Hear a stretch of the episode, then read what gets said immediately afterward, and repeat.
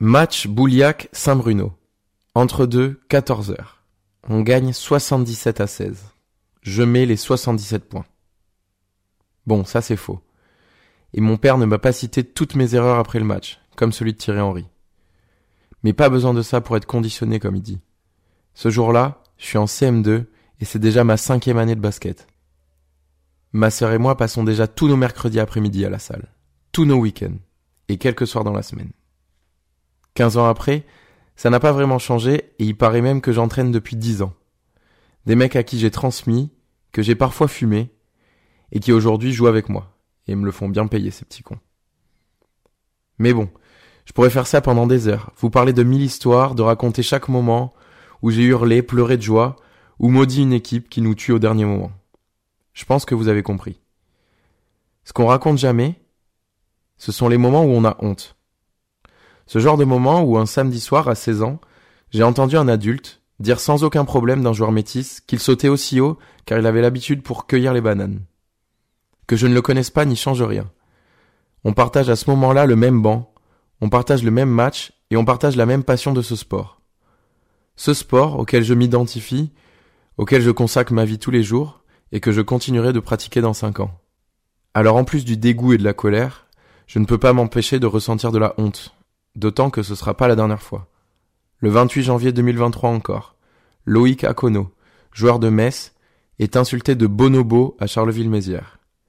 Juste avant le Covid, des supporters font des cris de singe, et des médias parlent de banlieusards pour qualifier les joueurs de ce nom.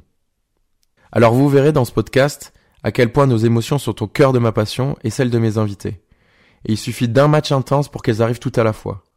Mais par pitié, croyez-moi, je ne veux plus jamais avoir honte. Absence totale de générique audio, j'ai pas tenu mes promesses de l'épisode précédent. Désolé.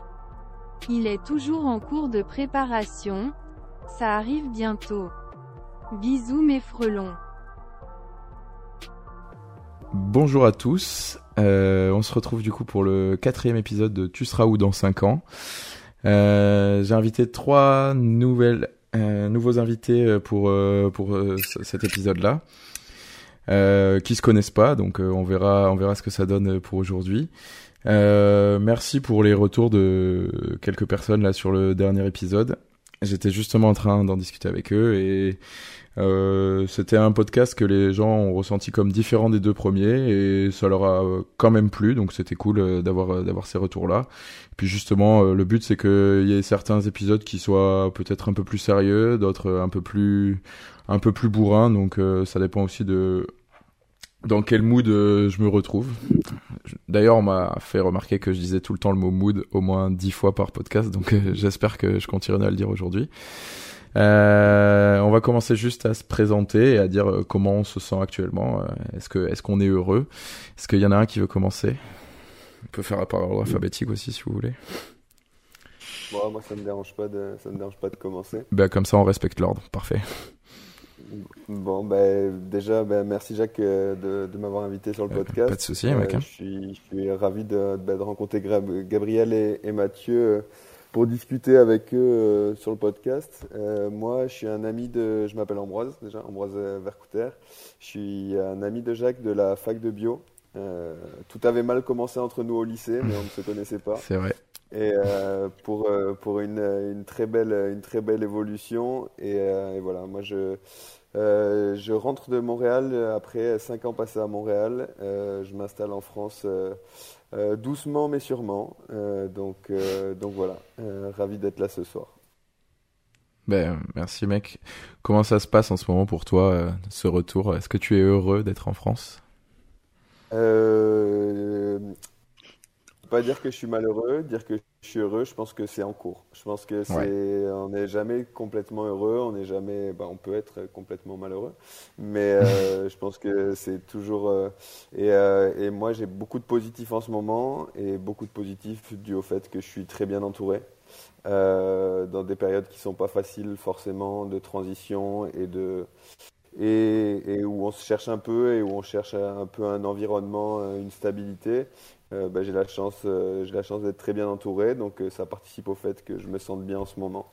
Et après, bah, je pense qu'on peut toujours espérer, on peut toujours espérer mieux et c'est un peu le but, je pense, de, de ce qu'on recherche. Donc, donc voilà, tout, que du positif, puis le négatif, on essaye de passer, de passer au-dessus. Ok, cool. Euh, bah, du coup, c'est à Gabriel, parce que j'aime bien l'ordre alphabétique aujourd'hui, je sais pas pourquoi. euh, bah, du coup, donc, euh, moi, c'est Gabriel, j'ai 24 ans, donc merci beaucoup, Jacques, pour l'invitation. Et pareil, euh, enchanté, euh, Ambroise et Mathieu.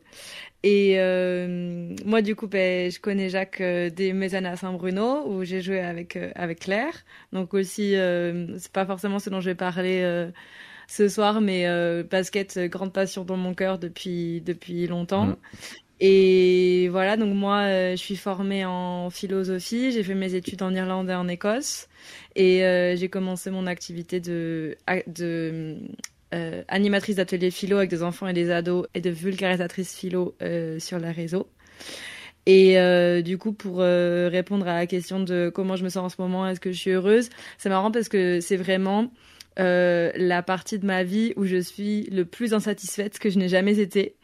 Euh, c'est-à-dire que, enfin, moi, quand j'étais en, quand j'ai fait mes études en Irlande, euh, c'est fou parce que, enfin, ce que tu disais tout à l'heure, Ambroise, on n'est jamais totalement heureux. Moi, quand j'étais en Irlande, genre, même quand j'avais des peines de cœur, même quand j'avais des trucs comme ça, j'avais vraiment l'impression d'être genre 100% heureuse. Enfin, j'aurais jamais, je me sentais exactement à ma place. Euh, j'aimais trop ce que je faisais. Euh, j'aimais trop être là-bas et tout. Et après, le Covid est venu mettre pas mal de bâtons dans les roues dans tous mes projets. Euh, c'est-à-dire que j'ai dû rentrer en France alors que c'était pas prévu, terminer mon master à distance et tout. Euh, j'ai lancé mes, mes réseaux, pareil à Bordeaux, dans un monde encore vachement covidé, où on n'était pas, enfin, j'étais pas giga certaine de, de ce que j'allais faire et tout ça, et de où est-ce que je pouvais aller. Et je suis arrivée à Paris en septembre à Paris a été difficile, genre vraiment vraiment dur. Et maintenant ça va mieux parce que en fait, euh, ben, je te rejoins Ambroise sur le fait que c'est parce que j'ai été super bien entourée. J'ai quand même une conjonction qui fait qu'il y a tous mes meilleurs potes qui sont à Paris, euh, sauf mes potes irlandais qui sont restés à Dublin. Mais sinon, tous mes potes de lycée, tous mes grands potes et tout, ils sont, tout le monde est à Paris de manière euh, complètement, enfin c'est une coïncidence, mais il se trouve que c'est le cas. Et aussi, euh, dans mon travail, j'ai quand même trouvé des, des, collègues euh, avec qui je m'entends super bien et avec qui euh, j'ai plaisir à travailler. Donc ça, ça compte aussi énormément. Et, et voilà, donc je prépare doucement mon année prochaine, mais ça va mieux qu'un temps. Mais disons que c'est vrai que j'ai vraiment traversé une... Enfin, j'étais pas habituée à ce genre de truc, à être là en mode, mais je suis pas bien en fait. ouais tu, tu te sentais euh, enfin une espèce de, de mal-être euh, genre pas pas à ta place. Mais un peu un peu comme toi au début Ambroise quand t'es rentré sur Paris où tu t'es dit oula ça va pas du tout le faire là c'est pas possible. Bah exactement. je sais pas pour toi mais moi j'ai l'impression que c'est aussi souvent on se sent mal en presque en anticipation.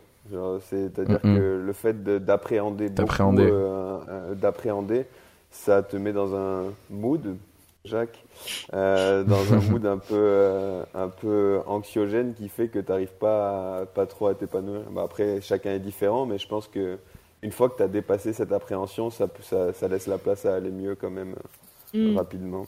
Oui, parce que, et je pense aussi qu'on est des créatures quand même immensément adaptables.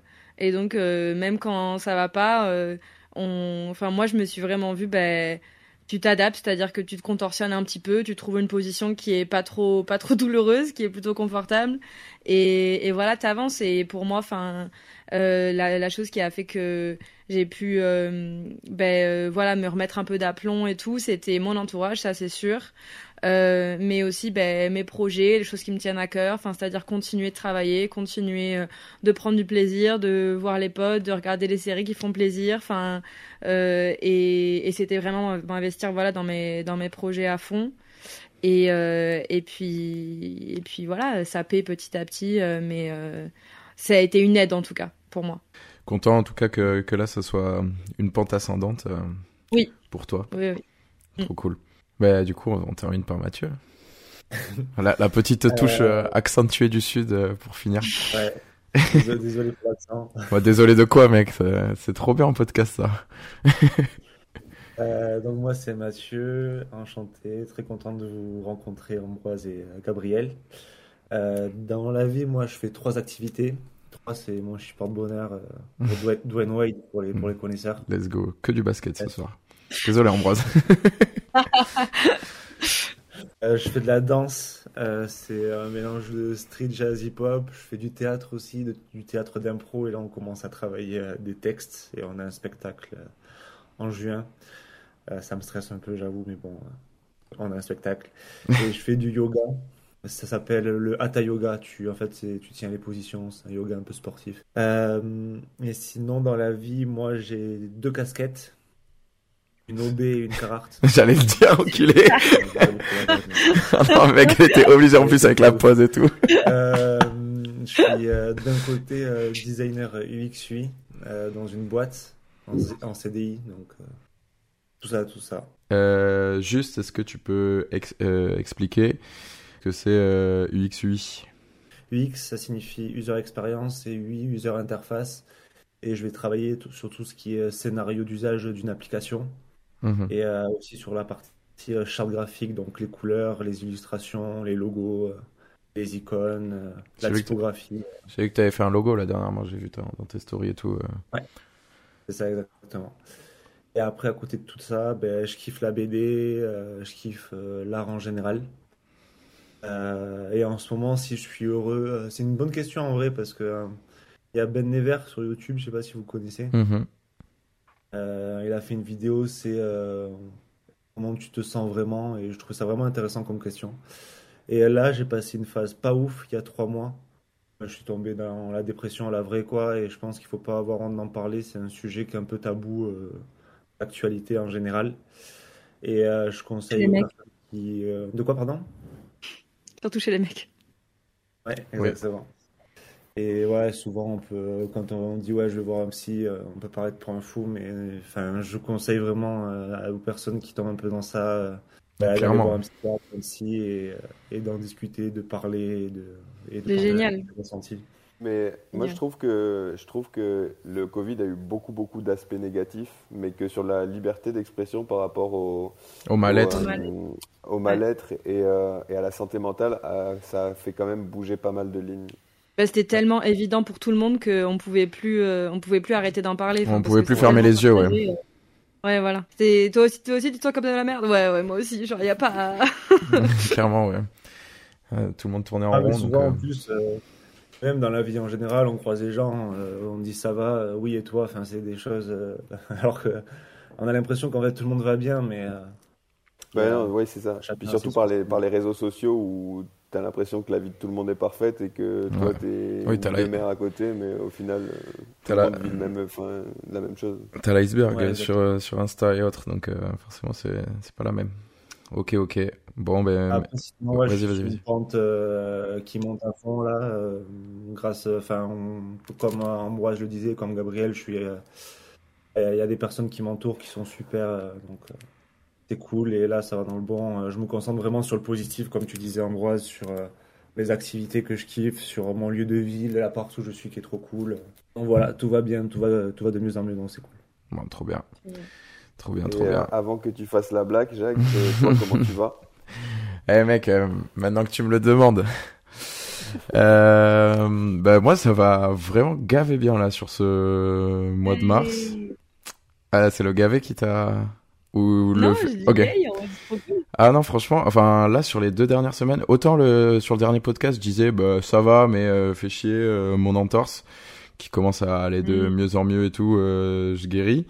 Euh, bon elle est toujours là mais à part ça là j'ai repris l'école. Il y a 50 000 projets on est dans un gros projet éco-geste et tout ce qui est responsabilité de l'environnement et tout avec les gamins. Je trouve ça trop trop bien. Ils sont, enfin déjà qu'ils sont bienveillants de de manière générale, mais alors quand quand ça touche à ces sujets-là, ça ça te met un peps de ouf. Je finis, je termine mes journées, mais j'ai je, je suis crevé, mais euh, mais encore comme si j'avais plein d'énergie. Je sais pas comment dire. J'ai un smile de de, de taré quand je sors du taf.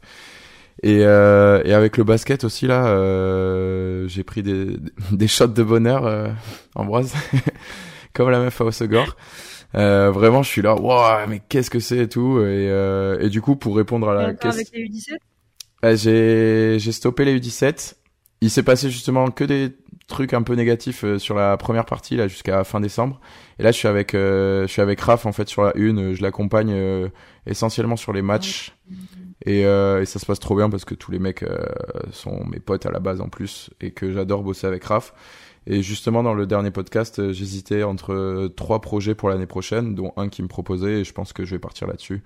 Parce que, parce que vraiment, euh, c'est ce qui me hype le plus en ce moment de, de, de commencer à faire un petit peu les plans pour l'année prochaine, de voir à quel point là on a remonté la pente sur, sur cette deuxième partie de saison. Et puis en plus avec les, les mecs qui pourraient arriver euh, ou revenir surtout dans le club, euh, ça me ça me ça me plaît de ouf. Donc euh, voilà. Et puis en plus là, je suis sur un projet. sur la une.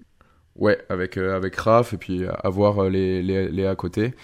Et j'ai un projet 3-3 là que je vais commencer avec justement les anciens U17 et même d'autres que j'ai eu il y a très longtemps, U15 et tout. Et, et, ça serait faire un, un projet d'abord sur le court terme là pour euh, pour leur qualification en U18 et on aimerait bien qu'ils aillent à l'Open de France. Donc euh, un gros projet.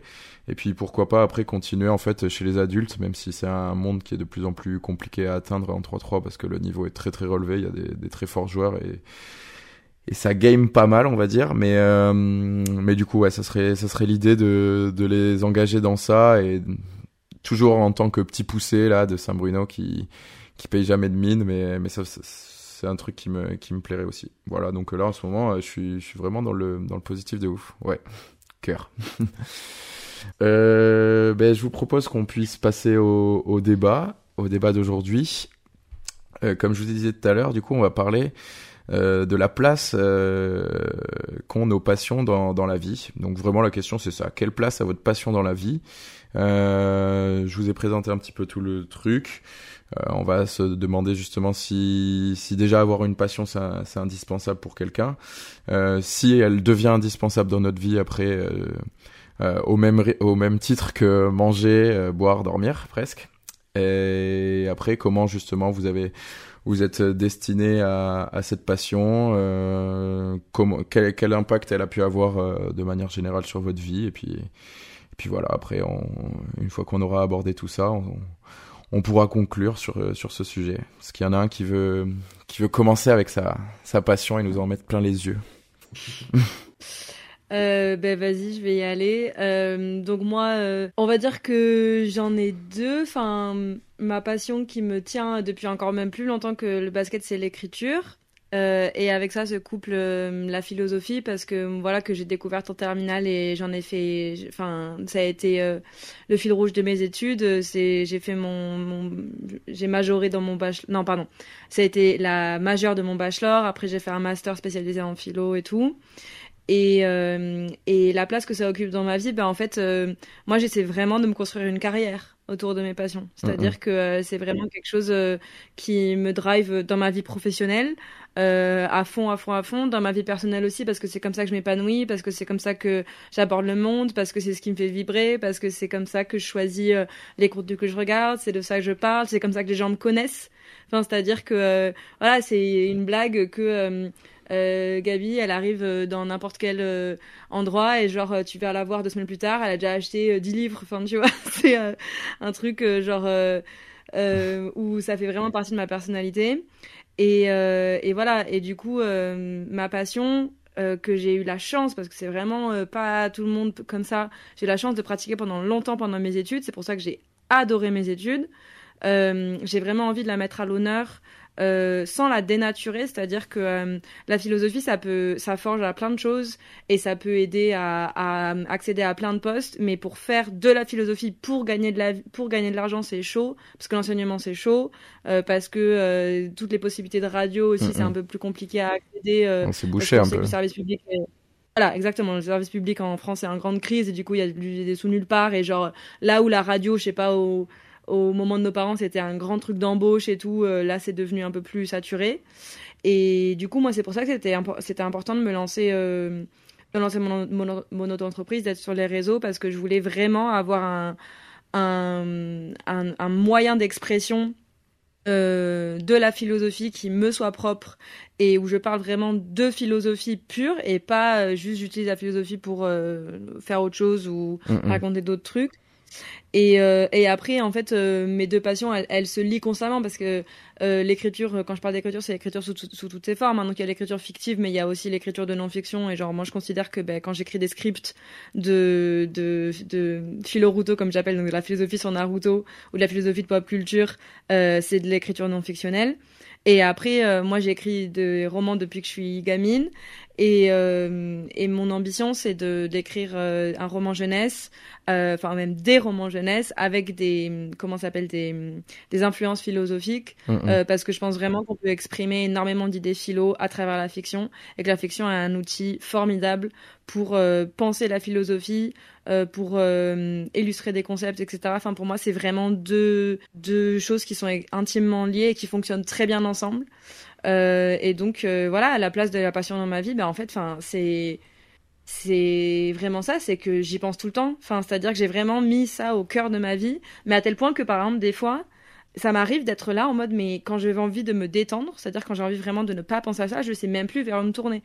Mm, Parce mm. que vu que tout dans ma vie euh, est lié à ça, non, s'il y a le sport. Il y a le sport, ça, c'est resté quand même. Enfin voilà, avant je faisais du basket, maintenant je fais du crossfit. Euh, une grosse passionnée de sport aussi. Et du coup, c'est vraiment ma bulle où je suis là. Genre, le sport, c'est pour moi, pour ma détente, pour mon bien-être. Il n'y a aucune ambition euh, professionnelle ou même personnelle. Parce que à, à ce moment-là, moi, ma réalisation personnelle et ma réalisation pro, elles sont liées, tu vois. Euh, et, et, du coup, euh, voilà, ça c'est un peu ma respiration. Mais c'est vrai que euh, il y a vraiment eu un moment où j'étais, j'étais un peu en burn-out. Enfin, j'avais vraiment de, besoin de prendre un break. Et j'étais là, mais putain, mais qu'est-ce que je fais faire. pendant mes breaks? C'est. et pardon. Non, non j'allais, j'allais dire, c'est exactement ce qui m'arrivait moi euh, en ben, cet été en fait, où euh, où j'avais entre guillemets terminé le jeu euh, niveau basket. Tu me demandais par rapport au U17, mais l'an dernier en juin, on a ben, gagné tout ce qu'il y avait à gagner et c'était un un objectif depuis des années avec euh, avec ce groupe-là. Ça faisait cinq ans que je les entraînais pour la, enfin pour le noyau dur et puis petit à petit il y a des éléments qui se sont greffés au, au projet, mais euh, ça faisait vraiment cinq ans qu'on voulait être euh, champion de région, euh, comme tu l'as été, hein, je le reprécise. Merci. Elle, se, bute au sport. Ouais, ça fait dix ans là, c'était 2013. Il y a dix ans. Ouais. Et, et nous, on, on réussit à faire ça sur un mois de juin qui était, enfin, qui arrivait après vraiment euh, 5-6 mois où je, dormais pas, genre vraiment je, je, bouffais du basket tout le temps et je kiffais, j'étais dans un rythme où genre vraiment ça s'arrêtait pas. Et en juillet j'ai fait ok, pose-toi et essaye de t'ennuyer un peu pour euh, reprendre goût au reste parce que dès que je faisais quelque chose, je trouvais ça fade, j'essayais de, de pas, pas faire des trucs en lien avec le basket et j'étais là. Ok, ça m'intéresse pas, ça m'intéresse pas ça c'est naze. Alors que c'était pas forcément naze mais c'est que j'arrivais pas à faire autre chose. Et, et vraiment enfin c'était devenu euh, comme euh, enfin c'est ce que je disais tout à l'heure euh, est-ce que c'est au même point que manger boire dormir? Ben du coup on m'avait un peu enlevé ce enfin je me l'étais enlevé moi-même. Et du coup c'est comme si mon corps il était il était devenu malade quoi. Je mm. je sais pas si toi Ambroise qui pour faire le lien avec le sport euh, si toi là on te met une semaine de coupure actuellement euh, de, de, course, je, je, sais déjà que par exemple quand on était euh, fin août là, quand on était sur Segor, tu pouvais pas autant courir que prévu. ça te faisait quand même bizarre, non? Ouais, ça me faisait bizarre, mais bah, moi j'y reviendrai peut-être après. Mais pour moi, la course, parce que bah, là ça prend une place énorme dans ma vie, mais c'est pas une passion. Ouais. En fait, c'est pas, moi je marche pas par passion, je marche par objectif. Euh, c'est-à-dire que je vais me dédier à 150% un objectif. 150 000% fils de mec. et, et, euh, et, en fait, c'est ça, c'est que, ben, contrairement là, quand je t'entends parler, Gabriel, c'est exactement ça qui me fait réaliser, et je le sais, et je le vois quand je vois Jacques avec le basket, quand je t'entends toi avec euh, la philo ou l'écriture, ou d'autres amis sur d'autres sujets. moi, j'ai, et c'est pas, je le regrette pas, hein, mais j'ai aucune passion j'ai des centres d'intérêt, j'ai mhm. beaucoup de curiosité, j'ai beaucoup de trucs que, j'aime, mais j'ai pas de passion. Par contre, j'ai beaucoup de, j'ai des objectifs personnels qui sont que je me fixe et qui me drive pendant des certaines périodes, mais enfin moi j'appelle pas ça des passions de mhm. mon côté. Après, tu avais quand même un centre d'intérêt plus plus à la limite de la passion avec le tennis parce que c'est encore un truc aujourd'hui que tu regardes de ouf, que tu suis de malade, non? Ben non, Tu vois, c'est Ah là, on voit un Fred, par exemple, dans notre bande de potes, qui, lui, va être euh, ben, fan de tennis, qui va regarder tous les matchs, suivre tous les résultats. Euh, ben, moi, j'étais un très bon joueur de tennis, Mhm. mais euh, tous les à côté, ben, je, vais, je vais connaître parce que le tennis prenait une place importante, euh, parce que j'y jouais beaucoup. Donc, j'évoluais dans des cercles où le tennis était un sujet récurrent. Donc, j'étais un connaisseur de tennis, mais je n'ai jamais été un passionné de tennis. C'est-à-dire qu'aujourd'hui, et même jusqu'à, enfin, j'ai jamais payé cher des places pour aller voir un gros événement, alors que n'importe quel passionné de tennis serait prêt à le faire. Le tennis, c'est un, c'est un, c'est un sport que j'aime, c'est un- que j'aimerais toujours, et auquel, mais ce sera, c'est pas une passion. Et, mais après, enfin, c'est moi la définition que j'ai de passion, je me retrouve pas dedans. Est-ce que du coup, tu te sens euh, plutôt... Ouais, pardon, je te laisse parler. euh. Les Ah, relances.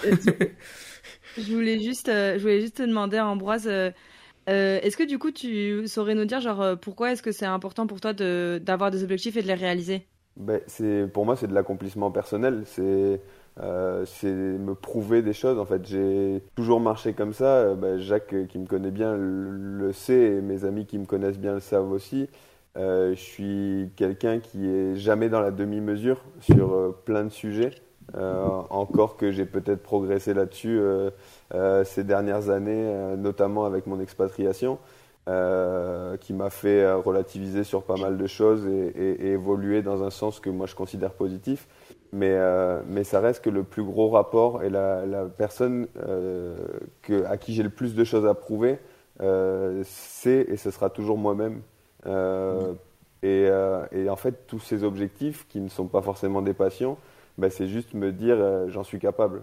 Et, euh, et euh, ça me fait, c'est ça qui, qui contribue au-delà de tout le reste, que, qui sont les amis, qui sont la famille, qui sont tout le reste, qui peuvent me rendre heureux. Ben moi, c'est cet accomplissement et c'est de me prouver ces choses-là, ça me rassure et au niveau de ma confiance en moi, ça me donne du, ça me donne du boost. C'est, c'est, Mhm. c'est essentiellement ça. quoi.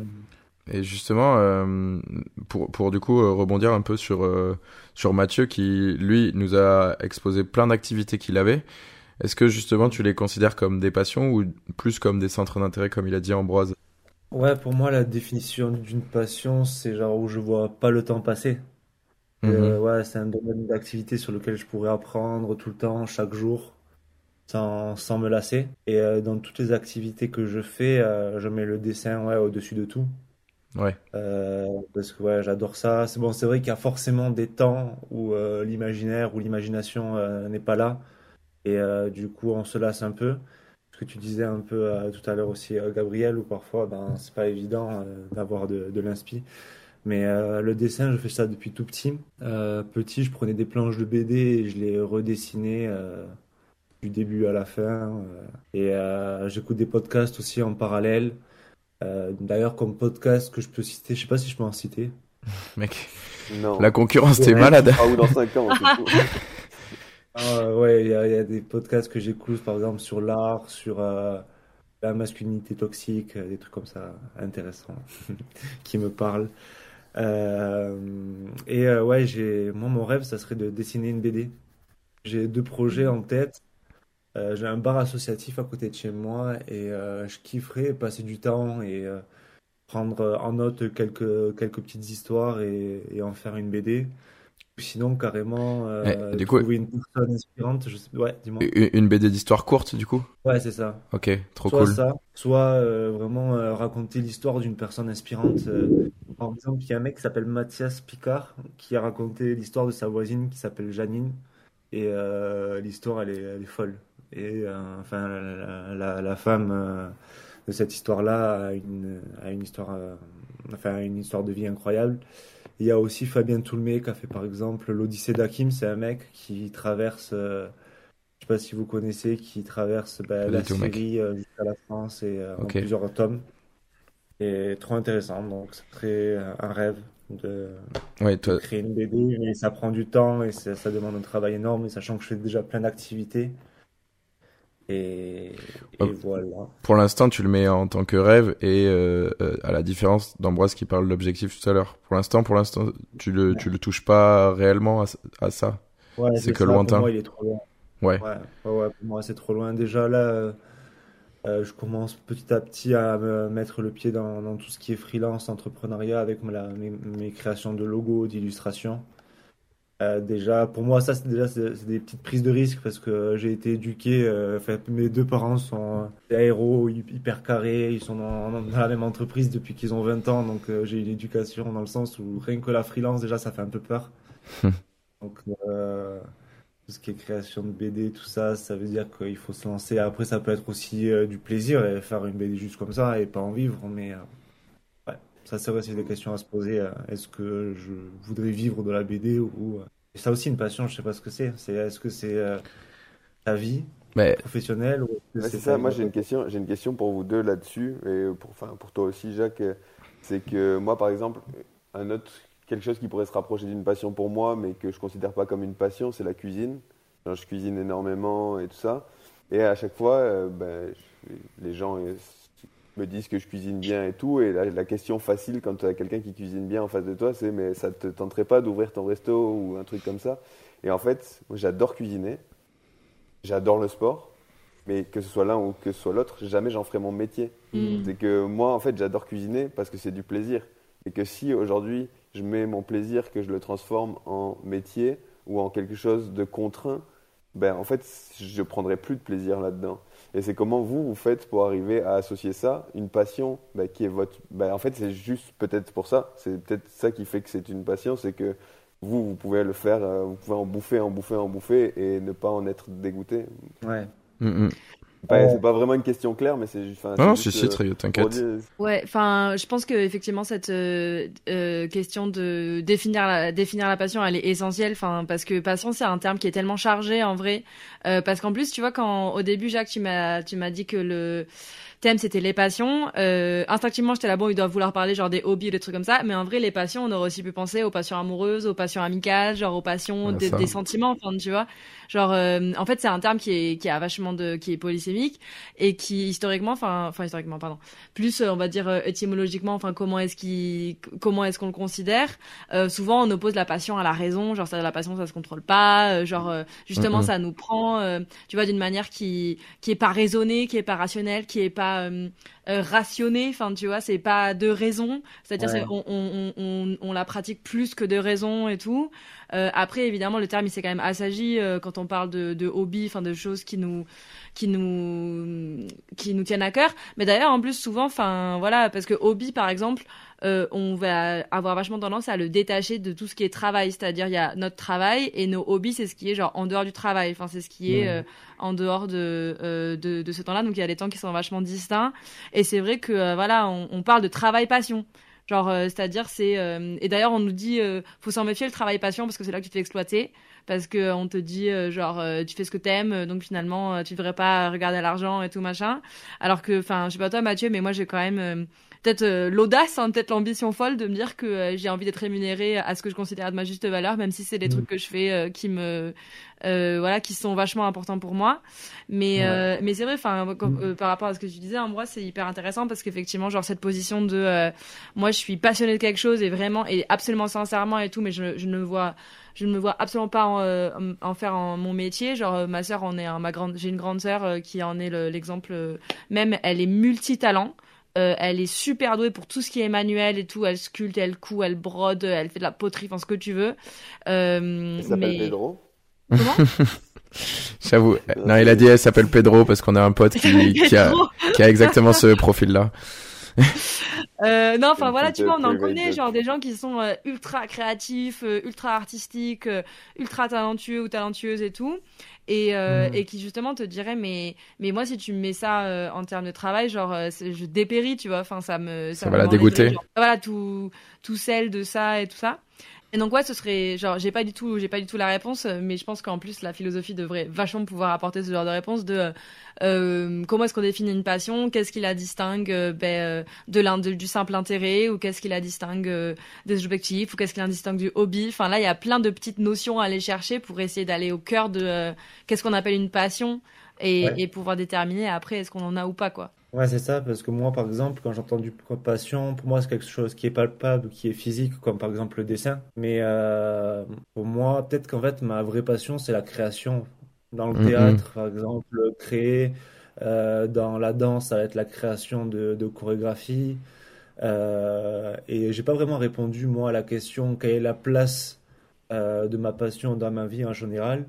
en fait, au final, moi, le dessin, ça m'apporte énormément de créativité, d'imaginaire. Et comme tu disais, Ambroise, toi, aimes cuisiner, mais c'est vrai que moi aussi.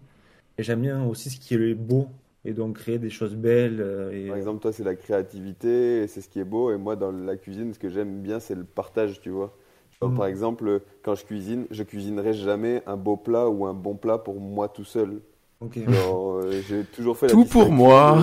j'ai toujours fait, j'ai toujours fait la distinction de euh, quand je suis tout seul, je me fais à manger et quand je, je vois du, enfin quand j'invite du monde, je, je, je, je, cuisine, tu vois. Et c'est et euh, effectivement, bah, la passion, elle n'est peut-être pas dans la cuisine, elle est peut-être plus dans le partage. C'est enfin, vrai que voir au-delà de ce qu'on fait, comme tu dis, euh, très euh, de palpable, ce qui est la réalisation en elle-même, c'est ce qu'il y a derrière.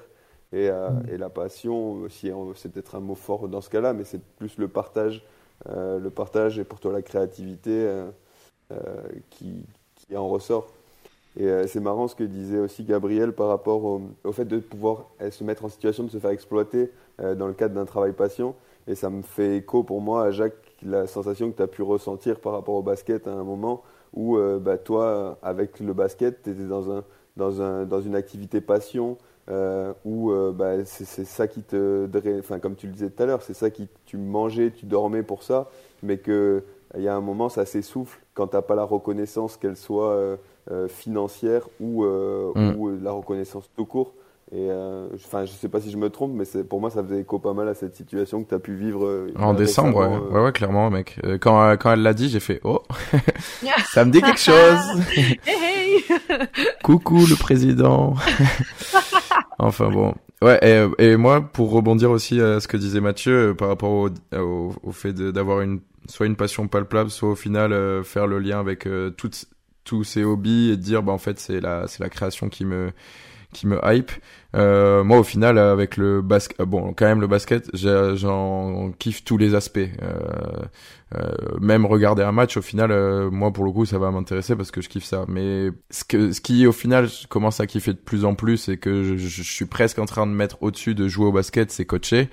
Et c'est vrai que coacher ou être en classe ou être là sur ce podcast, sans être dans la transmission non plus avec vous, mais au final, c'est quand même transmettre des choses, transmettre un savoir ou une expérience. Euh, et c'est ça au final qui me qui me met une une patate de ouf. C'est essayer de donner ou en, tout cas travailler avec un groupe et voir que le groupe il en sort euh, forcément euh, meilleur ou en tout cas euh, dans un plaisir immédiat ou différé. Ça c'est pas le problème mais en tout cas heureux tu vois. Et moi ça ça me ça, ça me met justement tellement tellement dans le positif que que c'est pour ça que moi justement je le considère comme indispensable. Si si on me l'enlève je fais ah. Un petit son comme ça. C'est super parce que là, du coup, vous avez tous les trois euh, vachement bien résumé. Euh, enfin, c'est-à-dire, vous avez tous les trois trouvé genre euh, le, le, dénominateur commun de toutes les activités que vous pouvez, vous pouvez faire. Donc, on avait la création, le partage et la transmission. Et moi, en pensant à, à mes trucs, je dirais c'est la pensée. Genre, c'est vraiment que penser, mm, c'est un kiff. Enfin, euh, et quand je dis penser, il y a, y a l'imagination, il y a euh, la pensée critique, mais aussi la pensée euh, juste, enfin de d'être dans sa tête et de et de mieux comprendre le monde et tout ça. Et moi, c'est exactement ça. Genre, ça me donne des frissons. Enfin, par exemple, la dernière mm. fois, je suis allée, bon, je suis allée voir Creed 3, genre j'ai fait une vidéo dessus et tout, et je suis sortie de ce film. Et, et, en fait, j'ai réalisé un truc sur le monde que j'avais pas réalisé avant, et ça me, genre, j'ai, j'ai des, j'ai des frissons d'ASMR, tu vois. genre, tu vois, c'est des trucs en mode, je suis là, mais c'est trop bien, genre, c'est ouf, hein, vraiment, genre, euh, j'avais des sensations de comme quand j'étais en études et que j'étudiais quelque chose qui était trop, trop intéressant. Et du coup, ouais, moi, je me dirais qu'en fait, euh, si je pouvais résumer, euh, du coup, ma, euh, ma, ma passion, enfin ce serait ça, c'est penser euh, sous toutes ses formes, tu vois. Euh, parce que voilà, on, on mm. pense pas pareil quand on lit un livre et quand on quand on comment quand on discute des relations entre personnages et tout machin qu'on essaie d'analyser, nanana, que quand on est dans une dans une une démonstration philosophique qui est beaucoup plus formelle, machin. Mais au bout du bout, c'est ça, c'est-à-dire c'est essayer de comprendre pour après nous euh, en tant que personne et dans comment euh, on navigue notre vie, être plus à l'aise, tu vois. Mm, mm. C'est, c'est trop drôle. Le truc du frisson, c'est exactement pour ça que je coach ou que je suis en classe euh, avec euh, les élèves. Alors, je mets pas mon métier en termes de passion parce que là, pour le coup, j'essaie de faire une différence. Mais, mais ce moment où, où on est en, on est en activité ou, ou pendant un match, il se passe un truc et, euh, et, euh, et ça te met, ça, enfin, ça te fait un espèce de froid dans le dos ultra positif et genre, euh, et, et des espèces de mini larmes qui commencent à arriver. Mais alors, mais moi, ça, ça me, c'est, pour ça que je sais que je suis là, tu vois. On peut l'avoir en cours, ça aussi, euh, Jacques? Ouais, il y a des moments où il y a des élèves, ils me disent des trucs et ils me, ils me prennent, ils me prennent en plein vol, genre, euh, je m'y attendais pas, tu vois. Ils me, ils, ils vont me choper sur des moments, je fais, wow. Ah ouais, là, c'est très fort, là, ce qu'il vient de, de, de dire devant tout le monde et, et de nous transmettre au final. Genre, euh, tu sais, tu fais, tu fais un truc un peu justement euh, philosophique des fois sur un atelier philo ou des trucs comme ça, et euh, les élèves ils vont, ils vont dire des trucs, euh, euh, ils se rendent même pas compte, eux, mais qui sont ultra touchants Ah et ouais. ultra euh, et qui, qui au final tu, tu sors de là, tu fais, oula, il vient clairement de mettre une, une énorme gifle euh, virtuelle et euh, Et avec des élémentaires comment? Je suis avec des grandes sections. hein. Ils ont ils ont 5 6 Avec ans. Ah oui, Ah ouais. Ils ont 5-6 ans et en fait ils, ils viennent de t'apprendre plus de choses que sur les trois dernières semaines que tous les adultes ont pu t'apprendre au final en une phrase. Et là tu fais ouf. Ok. C'est marrant que tu dis ça. J'ai fait un afterwork avec des, ja- des gars du travail et il y avait euh, une enfant euh, d'un de mes collègues de travail qui, qui a 6 ans et euh, elle, elle était en train de dessiner avec euh, des potes à elle et moi je passe et je, leur, et je lui dis euh, fais attention, euh, dépasse pas, euh, dépasse pas quoi. Ouais. Et elle me sort une phrase, je me rappelle plus la phrase, mais elle était ultra philosophique, la phrase, en mode ben, j'ai le droit de, de, de, de dépasser, je vois pas le problème, et un truc de ouf aussi. J'ai pris du recul sur la situation, j'étais là, mais comment à, à 6 ans fais vas-y, dépasse. Dépasse autant que tu veux. Ouais, dépasse, dépasse, t'inquiète, c'est pas grave. Mais là, moi, Elle avait un esprit beaucoup plus libre que le tien, Mathieu. C'est ça que tu veux dire? Ouais, c'est ça, voilà. Mais non, mais ce qui est intéressant, c'est que quand on voit, ben là, euh, quand euh, Jacques, c'est la transmission, euh, euh, Mathieu, euh, c'est plus la création, toi, la pensée, Gabriel, euh, moi, peut-être le partage, en fait, on se rend compte que d'une même passion ou de passions différentes, en fait, ressortent beaucoup de choses différentes. C'est-à-dire que, par exemple, Jacques, qui adore le basket, et ben, en fait, tu te dis, que c'est peut-être sa passion, et ben, en creusant un peu, la passion, on se rend compte que c'est peut-être le partage. Alors oui, par, à Ouais, travers le Clairement basket, aussi. Mais en fait, des gens peuvent avoir des passions complètement différentes. Ça veut dire que quelqu'un pourrait être passionné de, de n'importe quoi d'autre et avoir aussi en fil conducteur la transmission. Et à contrario, quelqu'un qui adore le basket, mais dont la passion pourrait être euh, en face cachée complètement autre chose. Et c'est assez intéressant euh, On de en revient. à- réfléchir à ça. On en revient aux objectifs dont tu parlais tout à l'heure aussi. On vient pas forcément tous pour les mêmes choses, et mais Mm. au moins on a le, le même point, culminant là. Le même que- maillot.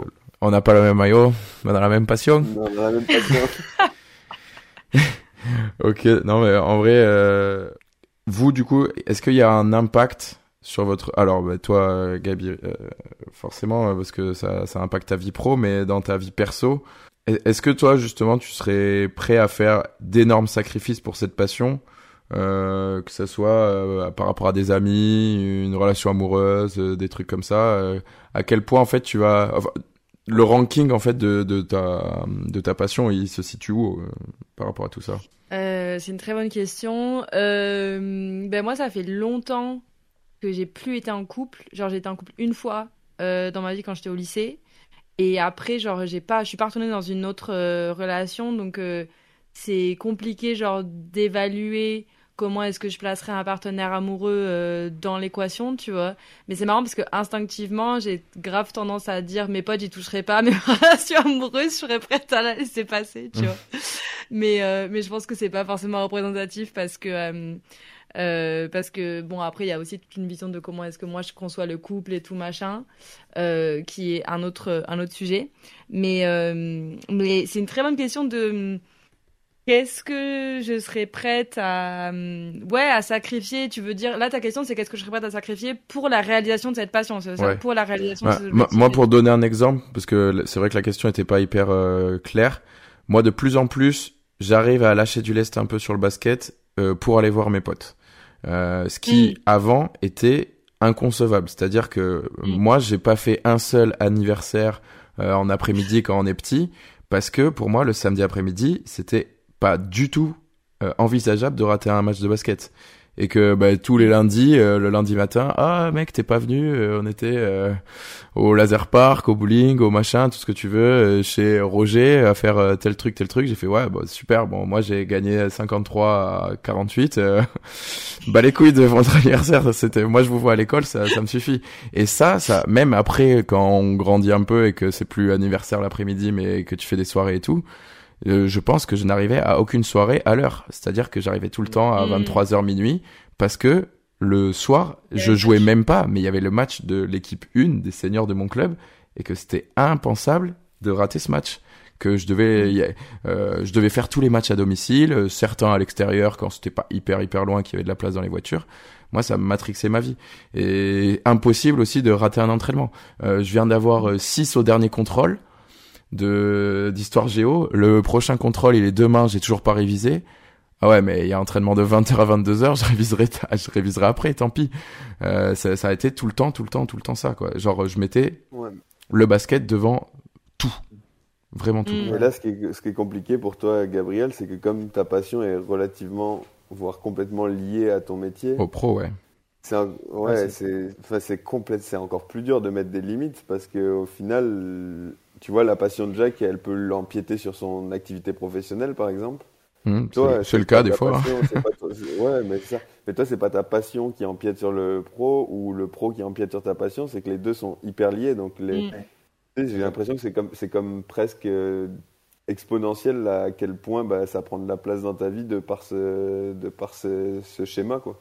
Ouais, non, complètement, t'as complètement raison, enfin, t'as bien résumé le truc. Et du coup, moi, ce que j'ai trouvé, c'est un peu genre des parades et de, me, de, de savoir clairement quels sont les, euh, les, les, domaines dans ma vie où, euh, euh, ben, voilà, cet amalgame euh, vie pro, vie perso n'est pas présent, enfin, c'est-à-dire où l'écriture, la philo ou tout ça, mes envies ne sont pas présentes. Et il y a le sport, il y a les potes, et il y a récemment, par exemple, le jeu vidéo tu vois. Mm, mm. Genre, je me suis mise à jouer aux jeux vidéo et ça me détend, mais un truc de malade, tu vois, parce que, genre, euh, même en tant que hobby, genre, je fais un peu de musique, je chante, je fais de la batterie et tout. Donc, même quand j'écoute de la musique, je suis là, putain, j'aimerais trop m'en mettre au chant et tout. Donc, ça me. Là, tu vois, il y a des voix qui dans ma tête. Le jeu vidéo, je suis là, c'est pas mon domaine. Euh, genre, euh, je suis liée à ça de, haut, de nulle part.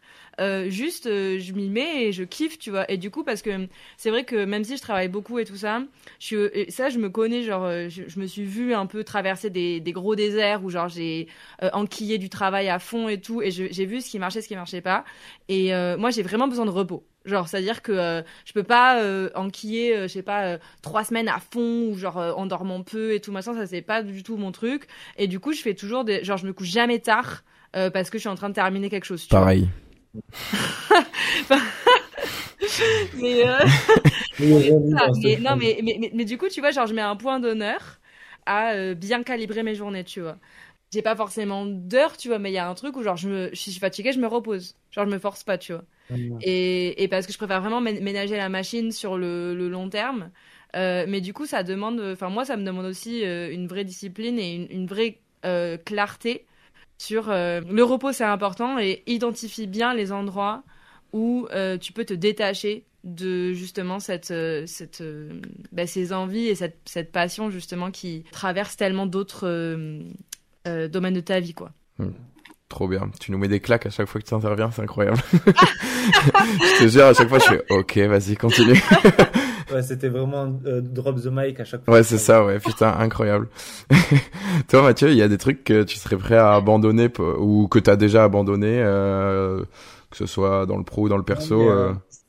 C'est vrai que vu que je fais beaucoup de choses, il y a des moments où c'est un peu compliqué. Par exemple, il y a des soirs où c'est vraiment j'ai le choix entre euh, me dessiner un petit personnage, l'animer et euh, me régaler avec ça, ou me poser sur le canapé avec, euh, avec Anaïs, avec une agenda, et se regarder un Spider-Man, tu vois. Et c'est des choix de vie comme ça qui sont pas simples et tout.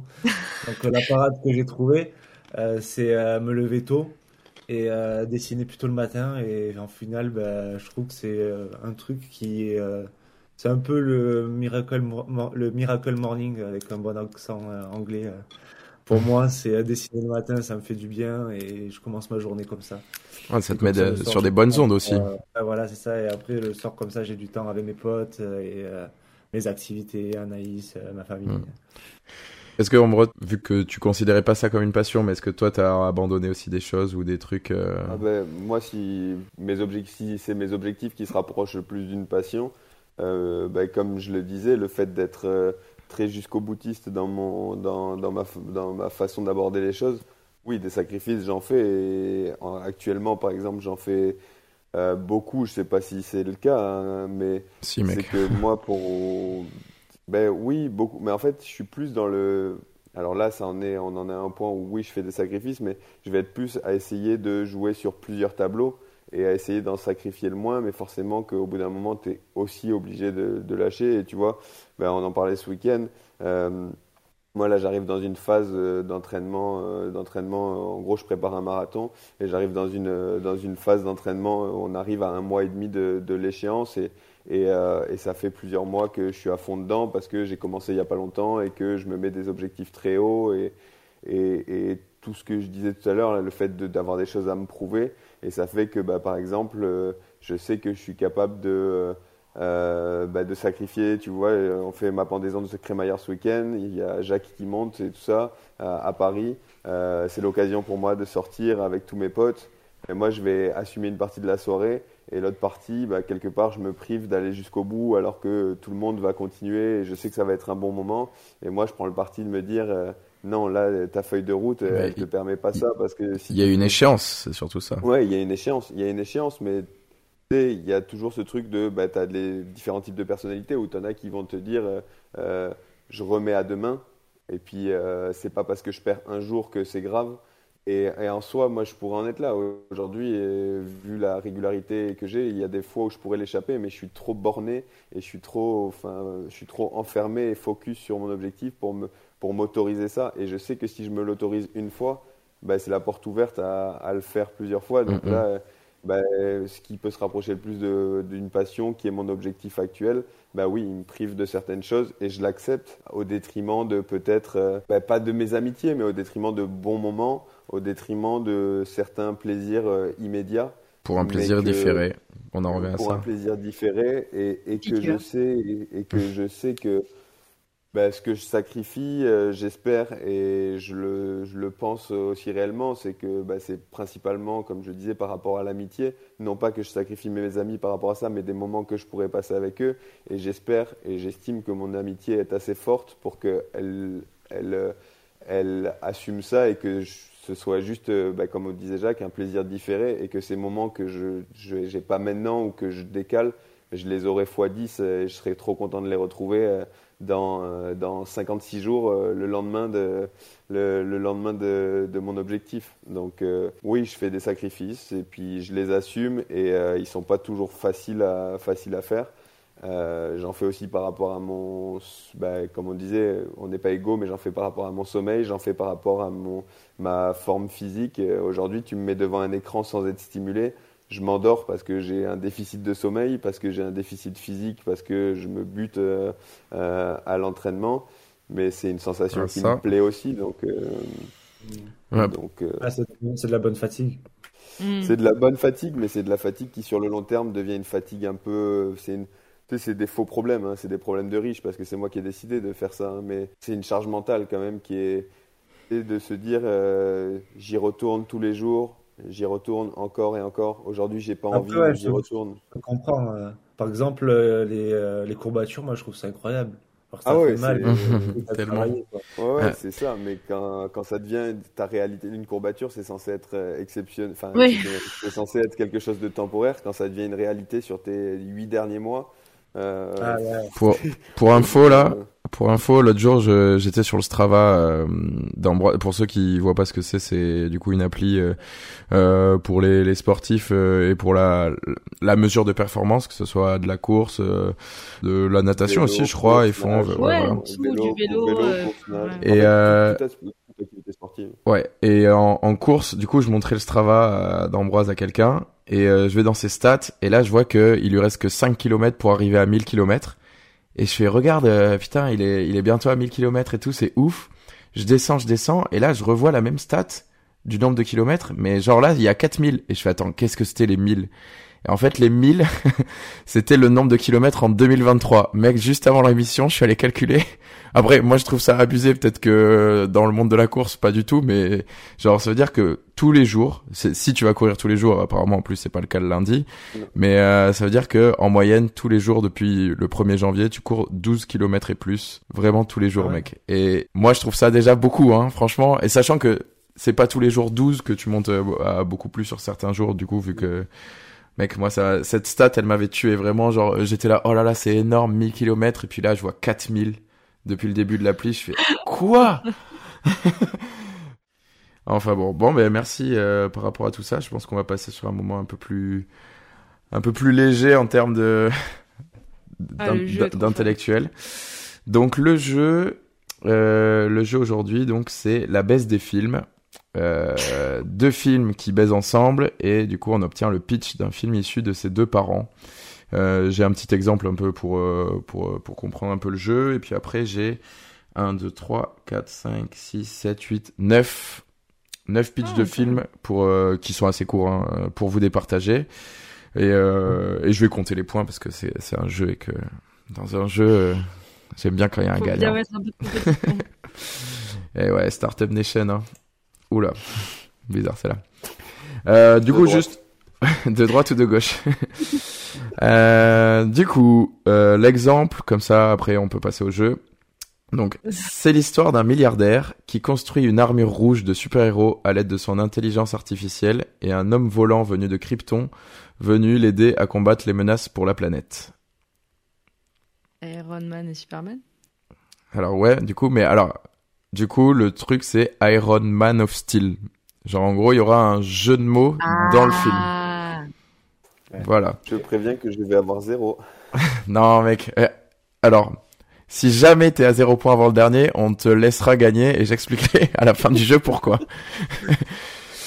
euh, Est-ce que vous êtes prêts? Ouais. Des fois, ça va être un peu tiré par les cheveux et pas facile, hein, je préfère prévenir. ah, mec. Je parle du jeu, Ambroise. Ah, euh, c'est parti. Un groupe de personnes doit accomplir la quête de détruire une bague avant qu'elle ne tombe entre les mains du Seigneur des Ténèbres. Mais des animateurs de colo pas très pros n'arrivent pas à gérer tous les enfants pendant les trois semaines de vacances. Ah, le, Seigneur de nos jours heureux. Ah, alors, ah, je, je, pense, alors moi, je sais pas si c'est le décalage ou pas. C'est Gabi pour moi. T'as dit, ah, je sais, mais elle l'a dit avant toi, du coup. Ah, ok, merde. Et comme je suis un FDP, je le donne à Gabi, même si t'as une latence, mec. Fallait pas avoir une co de merde. CF le, CF l'épisode 1. Euh, un point pour Gabi. Euh, deuxième. Maximus ne peut échapper au massacre de sa famille. Il se fait capturer, devient esclave, puis combattant aux côtés de quatre êtres verts armés qui ont été entraînés par un rat dans les égouts. Gladiator Ninja. Putain, mec, il, est, il, est, il est vif. Bon, je pense qu'il n'y avait pas de latence du coup sur le premier. Effectivement, Gladiator et Tortue Ninja pour celui-ci. Euh, troisième. Dans ce biopic d'un chanteur séropositif complètement déjanté, un homme prend en photo Natacha et lui dit qu'elle est tendue. Ah putain, j'ai pas le deuxième. Euh... Attends. J'ai pas le deuxième. Tu peux redire le... le... Oui. Euh, dans ce biopic d'un chanteur séropositif complètement déjanté, un homme prend en photo Natacha et lui dit qu'elle est tendue. Ah, mais je trouve juste plus le nom. J'ai le deuxième. C'est le, le, nom, c'est le nom du. Deuxième, mais moi j'ai le premier et toi t'as le deuxième. Mettez-vous d'accord. Bohémien Dickeneck. Oui, Bohemian Rhapsody Kenneck. Ouais, je te l'accorde, mec. je te l'accorde. C'était quoi l'autre film alors? C'était Dickeneck. Bohemian Rhapsody. Dickeneck. Ah, le... C'est le film avec euh, François Damien, entre autres. Mm. Trois hommes issus d'un western sont à la recherche d'un coffre caché dans un cimetière quand tout à coup, un alcoolique au pouvoir incroyable arrête un train lancé avec son épaule. Le, bon, la brute et le Hancock. Ah, alors pour le coup, je l'ai tout à l'heure, je l'ai accordé à, à Ambroise alors qu'il y avait une mauvaise prononciation, mais il l'avait les deux. Là, vu que vous étiez quasi à égalité, je le donne à Mathieu parce que je crois que c'est lui qui l'a dit bien. T'as as oublié le truand, je crois, euh, Gabi? Oui, mais parce que je pensais qu'il fallait genre mèche les deux les deux titres, mais c'est pas Ouais, le bon, la brute et le truand coq, du coup. Et le truand coq, ok, ça marche. je donne à Mathieu. Sorry. Un homme est muté dans le nord de la France et monte sur un paquebot qui va entrer en collision avec un iceberg. Bienvenue à Titanic. Ah, du coup, c'est. Bienvenue chez les ch'tis, Bienvenue Titanic. sur le Titanic. Ah, c'est bon. Ah, là, là, je, je lui donne c'était direct. Ok. Ouais. Alors, petit rappel juste des scores. On est déjà à 5 films. Euh, Ambroise 1, Gabriel 2, Mathieu 2. Du coup, tout est encore possible. J'ai marqué mon point, je peux dormir. Oui, c'est bon. Tu, tu peux faire une sieste, mec. T'as réalisé ton objectif, euh, Ambroise, C'est bon. bon. Tu ça, peux... c'est bon. tu peux te reposer. Dans un film tiré d'un roman de Jules Verne, un explorateur va dans les profondeurs de la planète et rencontre un robot tueur envoyé du futur. Voyage au bout de la Terminator. Ouais, bien joué. 20 Alors, milieux sur le Terminator. Ouais, Ah non, ok. c'était quoi? tu dois avoir une latence. Ah ouais C'était Voyage au centre de la Terminator. Ah, moi j'ai dit 20 milieux sur les Terminator. Alors, pour l'instant, Gabi est déjà à 3. Vous pouvez que revenir à égalité avec elle. euh, ou alors, euh, ça, sera, ça sera trop tard pour vous. Un homme très étrange n'a que des objets tranchants à la place des doigts. Il vit dans un monde parallèle où personne ne connaît Johnny Hallyday car il n'a pas lancé sa carrière. Pas facile celui-là. Redire- Tu peux redire s'il te plaît?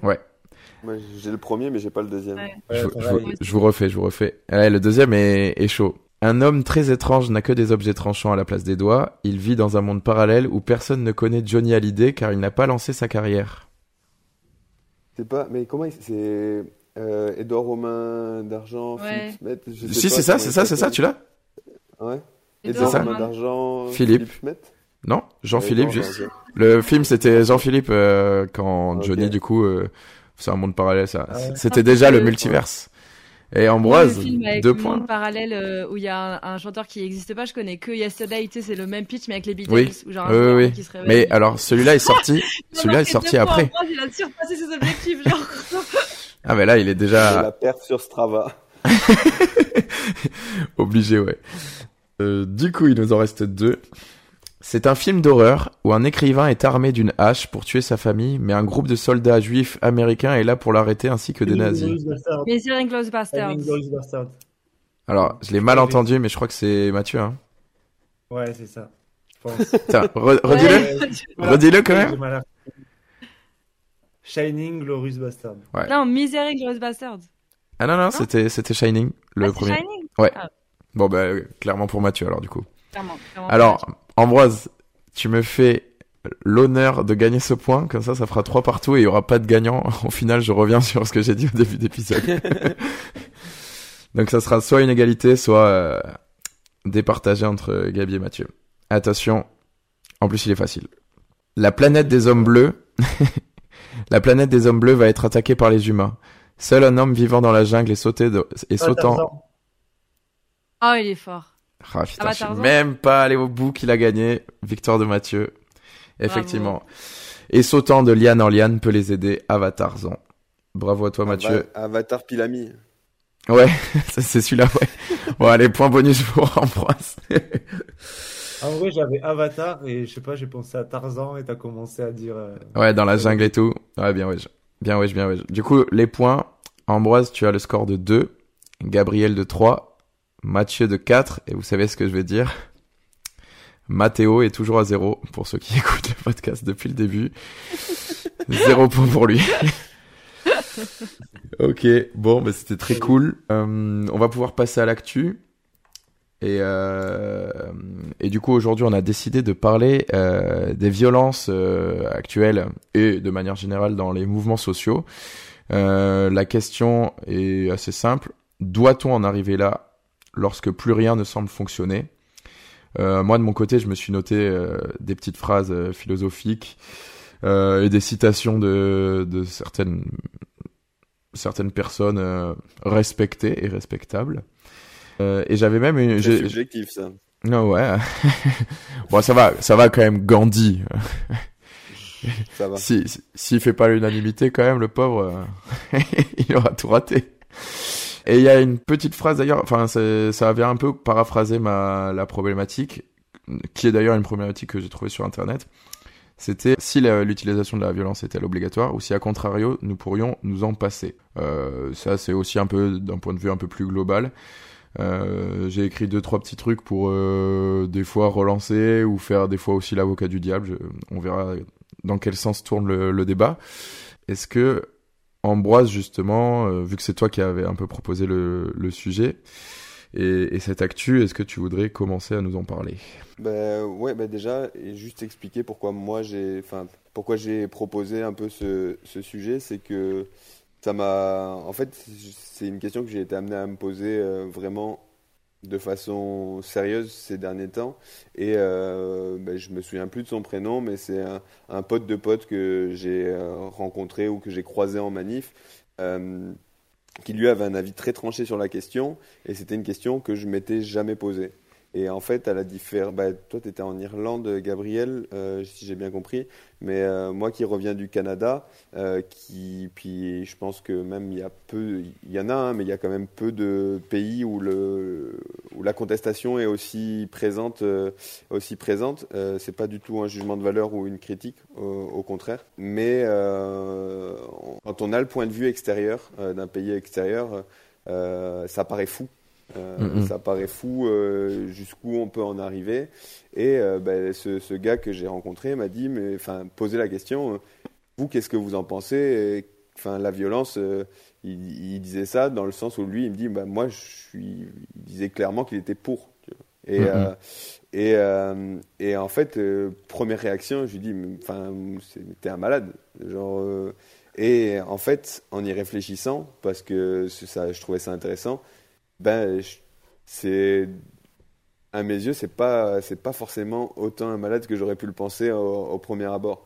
Et euh, comme on a pu, enfin comme euh, on a pu le dire un peu en, off au début, je serai clairement pas celui qui va aller qui va aller euh, faire du grabuge là. Je suis pas, je vais pas aller taper sur du flic, je vais pas aller brûler des poubelles, je vais pas aller taper sur quelqu'un d'autre. Encore que ça peut arriver avec Bon, euh, mais c'est ça.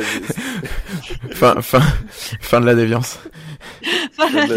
mais, mais, mais, non, mais c'est juste de se dire, euh, en fait, on se rend compte que euh, la violence, elle est, il y a une violence physique, mais ça on l'entend beaucoup aujourd'hui, et puis il y a aussi une violence politique, euh, étatique, étatique. Une, violence, euh, politique, étatique, euh, une violence passive, une violence agressive. En fait, violence, ça englobe beaucoup de choses.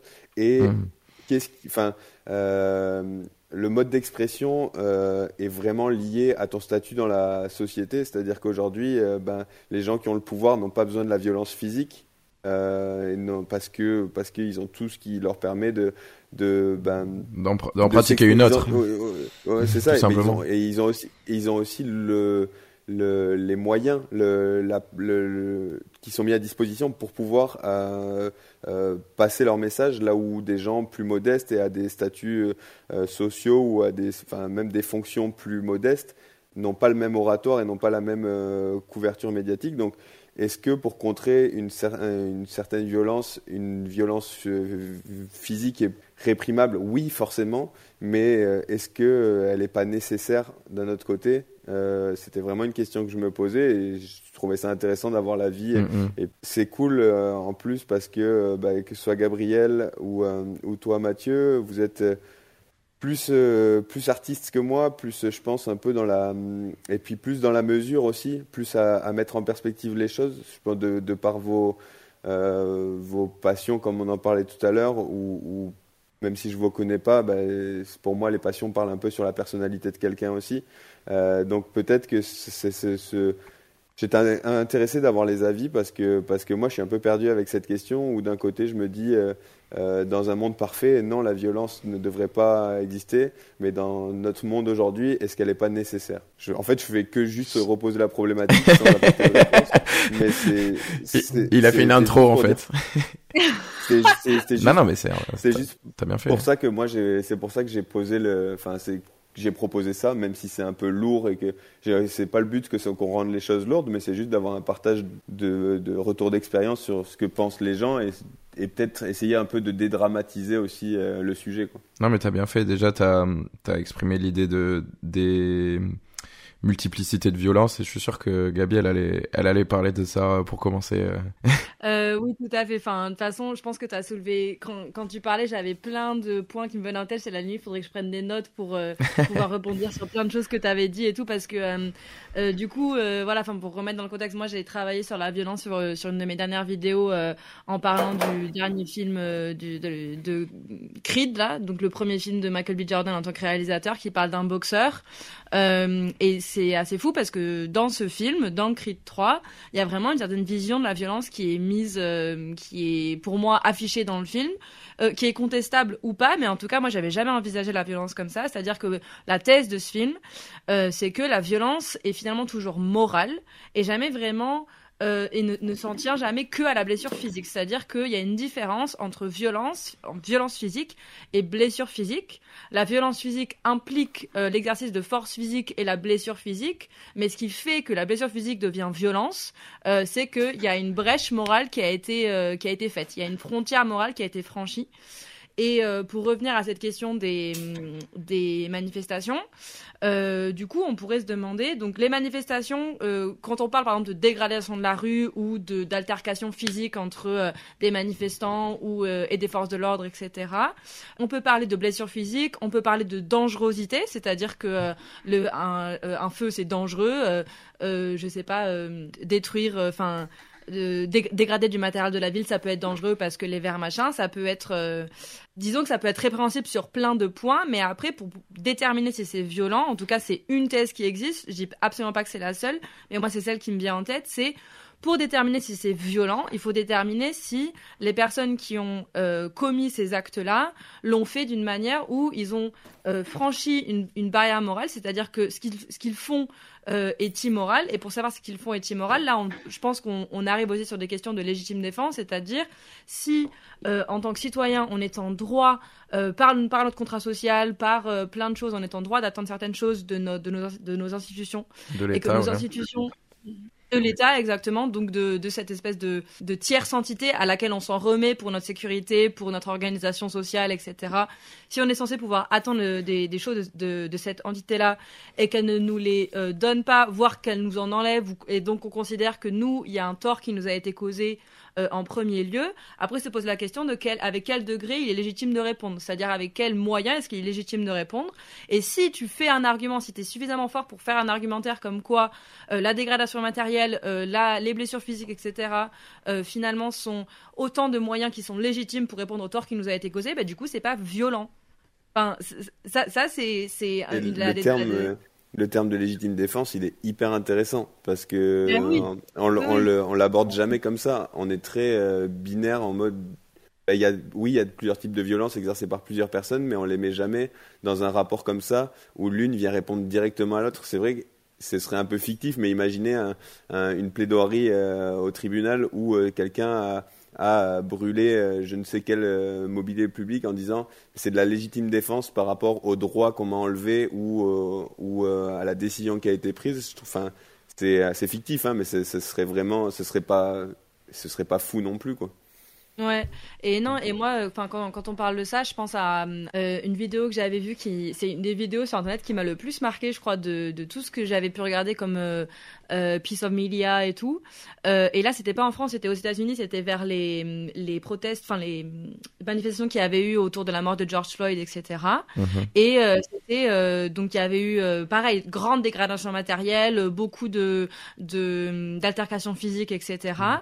Et il y avait une interview ben, d'une femme noire qui était euh, complètement euh, euh, révoltée à l'écran, et c'est-à-dire qui parlait vraiment avec beaucoup de sincérité, beaucoup de colère et beaucoup de voilà, c'était très percutant comment elle parlait, et elle disait, enfin sa théorie c'était de dire qu'en fait au fil des années là, les violences racistes étaient telles que on en était arrivé à une rupture du contrat social entre la communauté noire et l'État américain. Euh, et que euh, donc si quand, une fois que le contrat social ne tenait plus, c'est-à-dire que eux les comportements qui étaient qu'ils étaient censés respecter par ce contrat social ne tenaient plus non plus et qu'en plus bon là on part sur des choses qui sont pas forcément je veux pas comparer l'incomparable tu vois. Mais c'est juste pour pour se remettre en tête cette cette question de qu'est-ce qui est légitime de faire parce que cette dame là elle disait nous on la communauté noire on s'en prend plein la tête et historiquement on s'en est pris enfin c'était absolument terrible tu vois. Et euh, et elle disait euh, they are lucky en parlant de l'État tu vois they are lucky that black people are, are looking for equality and not revenge et j'étais là ah! Enfin ça m'avait ça m'avait ça m'avait percuté tu vois parce que j'étais là genre euh, effectivement quand on parle si, si on devait parler euh, après ça pose évidemment plein d'autres questions de euh, comment est-ce qu'on répare les torts qui, ont été causés par les anciennes générations enfin qu'est-ce que nous on doit hériter de ça et tout. Donc évidemment ça c'est tout un fait un autre sujet tu vois. Mais ça ça, ça touche vraiment je trouve à cette question de qu'est-ce qu'on est légitime de faire en tant que citoyen qu'est-ce qui doit être considéré comme violent euh, et qu'est-ce qui est juste considéré comme une réponse appropriée tu vois. Mmh. parce que effectivement enfin moi je suis là je pense pas qu'il faille avoir un, un truc genre euh, forcément ultra binaire de euh, frapper quelqu'un c'est forcément violent parce que tu vois mais c'est hyper bizarre quand on le dit parce que nous on nous a grave enseigné surtout quand on est enfin je pense que tu le sais Jacques genre ouais, ouais clairement tous les jours je le fais. ben oui bien sûr mais moi aussi enfin je travaille dans une école et tout on est là la violence physique c'est jamais une solution et tout genre la violence et, on, comprend bien pourquoi on instaure, on ces principes, mais en tant qu'adulte, euh, c'est vrai qu'il y a des situations où tu peux te dire, ben, par exemple, ben, tu vois, typiquement, genre, t'es victime d'une agression, euh, on va pas considérer que c'est violent parce que t'as euh, laté ton agresseur dans les couilles. Enfin, tu vois, genre, euh, personne, personne se pose la question de savoir si c'est violent ou pas. Non, tu t'es défendu, personne va t'accuser d'avoir été violente, tu vois. Et, la question se pose vraiment. Après, genre, là, en plus, on est, on est sur des échelles très grosses, des échelles de société, des problèmes, genre, qui sont qui sont extrêmement graves dans la vie des gens et on peut se demander ben, finalement est-ce que euh, des, de la dégradation matérielle et des blessures physiques de la part de le citoyen par rapport à ce que fait l'État, est-ce que c'est violent? Mm, mm. Oui, surtout la dégradation matérielle, euh, c'est les grands débats et c'est ce qui est mis en premier plan, mais c'est aussi mm. surtout des récupérations euh, médiatiques et politiques qui font leur jeu. Mais bah pour faire du coup un peu l'avocat du diable, comme j'avais dit en début de truc, vous, vous êtes un peu entre guillemets, hein, euh, en train de vous poser la question de, bah, tant pis si il euh, y a euh, entre guillemets recours à la force, vu que justement le but c'est de assurer une justice sociale, si j'ai bien compris. Enfin, en tout cas, rétablir quelque chose avec un objectif qui est quand même la paix et bah, une égalité des droits. Par rapport à ça, bah, alors je l'ai cité en tout début, donc je vais le dire. Euh, je m'oppose à la violence parce qu'elle semble produire le bien. Le bien qui en résulte n'est que transitoire, tandis que le mal produit est permanent. Et vis-à-vis de ça, bah, du coup, Gandhi. et surtout, ben, ça, ça, risque de, de, de, rétablir un bien entre guillemets éphémère et que au final, ça, il y aura forcément un espèce de, de karma, un retour du bâton qui risque d'être là. Je sais pas si tu allais aussi parler de ça, mais. Euh, ouais, moi je suis vraiment pour tout ce qui est liberté d'expression, mais justement la liberté d'expression doit être protégée euh, face à toute cette violence. Il y a un film qui s'appelle Athéna, qui, je sais pas si vous l'avez déjà vu, qui, qui montre énormément. Enfin, il est, enfin, je l'aime pas ce film déjà de base. il montre énormément euh, la violence et, et ce que ça en découle quoi. Et ouais, je sais pas. Moi je suis, ouais, je suis contre contre, contre la violence. Euh, après, c'est sûr que des fois, comme dans Les Misérables, le film Les Misérables, qui lui est un bon film par contre, euh, on a du mal à se positionner d'un côté ou de l'autre. quoi. ouais, mais surtout dans celui-là. Donc, toi, donc, toi, donc toi, ce que tu dis, euh, c'est que par exemple, n'importe quelle forme de violence, ne, enfin, de violence physique, en, là, si je comprends bien, n'est pas justifiable, même si en face il y a une violence, il y a, il y a une, une autre forme de violence. Ouais, je sais pas. Non mais non mais c'est pas enfin c'est mm. c'est juste en fait c'est vraiment c'est vraiment la question que je me pose depuis et, et j'ai j'ai pas la réponse à cette question parce que après euh, pardon, je, euh, juste j'interviens, enfin, euh, parce que hum, je pense qu'il y a encore une distinction à faire entre est-ce que c'est une manière légitime de répondre et est-ce que c'est la seule manière, parce qu'on peut mm, mm. dire que ça pourrait être une manière légitime de, de, de répondre, mais dire c'est pas la mienne. C'est-à-dire qu'il y a plusieurs, enfin, on peut décliner plein de manières légitimes. Euh, après, voilà, enfin, je trouve que la question euh, bah, que tu as soulevée, Ambroise, elle est vraiment brûlante. C'est-à-dire, euh, est-ce que finalement, les gens qui trouvent que la dégradation physique, la blessure physique et tout, c'est une manière légitime de lutter contre les violences qui, qu'ils ressentent leur sont faites, est-ce que ces gens-là, ils ont un argumentaire suffisamment solide pour en fait être légitimes, même si c'est jamais la voie que nous on choisira? Moi non plus, genre, je vais, enfin, c'est pas trop dans mon karma, tu vois, d'aller, enfin, de comment moi c'est pas la voie vers laquelle je m'engagerai mais par contre je peux reconnaître que des gens euh, la trouvent légitime et qu'il y a des raisons de la trouver légitime tu vois. Mais après nous on peut aussi en inventer d'autres. Au-delà de la légitimité tu as soulevé un point c'est est-ce que c'est la seule qui aujourd'hui est capable de ah faire avancer le débat? Alors c'est que on a l'impression là on prend l'exemple des retraites mais il y a eu, d'autres exemples euh, dans le passé. Est-ce que aujourd'hui quand on voit un mouvement qui est plus que soutenu par une majorité des Français, quand on voit une mobilisation qui est record euh, de fois en fois, euh, quand on, enfin, quand on voit tout ce que tout ce qui est mis en place euh, dans, dans, dans la pacificité et qu'il y a aucune, qu'il y a une, qu'il y a une une absence de réaction, une absence de, de prise de décision, un mépris et une condescendance. Est-ce que est-ce que, en fait, c'est la question, c'est au-delà de est-ce que c'est justifié, c'est est-ce que c'est la seule option ou est-ce hmm. qu'il y en a d'autres aujourd'hui? Euh, Et en fait, c'est ça qui fait que hum, il y a des gens, et je le comprends complètement, qui seront toujours contre la violence physique, toujours, toujours, toujours, et c'est et je le comprends. Et en premier lieu, c'est ce que je disais au début, c'est moi ce que j'aurais eu tendance à défendre. Mais d'un autre côté, il y a est-ce qu'il y a d'autres options? Et s'il n'y a pas d'autres options, euh, bah, est-ce que ça devient pas tolérable de par le fait que c'est les seules choses qui puissent faire avancer les choses? Surtout pour. Euh, alors, là, pour le coup, peut-être que ça va être un peu trop dans le jugement, mais euh, surtout pour certaines classes sociales qui, au final, ne sentent plus aucune solution à portée de main que celle-ci, au final. Parce que certaines classes sociales, justement, ont vécu dans des précarités, dans des violences, au final, constantes que euh, et, et même pour euh, d'autres classes sociales qui sont beaucoup plus aisées ou autres qui se disent mais attendez mais là on a enfin on fait ceci au final ils trouvent une moyen un moyen euh, de détourner le truc.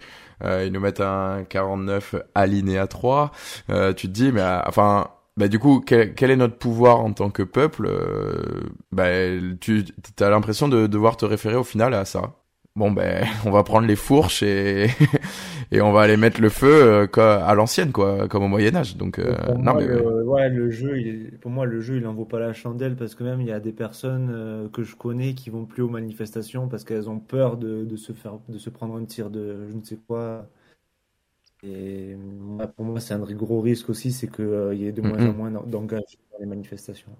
Ah, oui. C'est un vrai débat, le fait que le désintérêt et le, le, la, la, baisse du soutien populaire de par le, la violence du mouvement. C'est, c'est, mais c'est encore une fois, c'est la balance entre euh, est-ce qu'il en faut moins des plus radicaux ou est-ce qu'il en faut plus des plus pacifiques? Qu'est-ce qui fera le plus, enfin, qu'est-ce qui fera le plus avancer le, le débat? Enfin, comme je te dis, moi, j'ai aucune réponse à ces mmh. questions, mais je trouve que Là, et, et, moi, ce que je trouve marquant dans, cette, euh, dans, bah, dans cet exemple des retraites, c'est que là, on parle, oui, certes, on parle d'une tendance politique euh, et d'une tendance d'opinion, mais on voit que ça rassemble aussi, euh, enfin, c'est, on le voit, il y a il y a des gens qui ont des opinions très diverses qui, enfin, qui, sont, qui se réunissent derrière une même, une même demande qui est un recul de, de, de cette réforme en particulier. Et tu vois que là, euh, en fait, euh, c'est pas qu'un seul type de personne, une seule frange de la, frange de la mm-hmm. population qui demande quelque chose. C'est plusieurs, de plusieurs orientations politiques, de plusieurs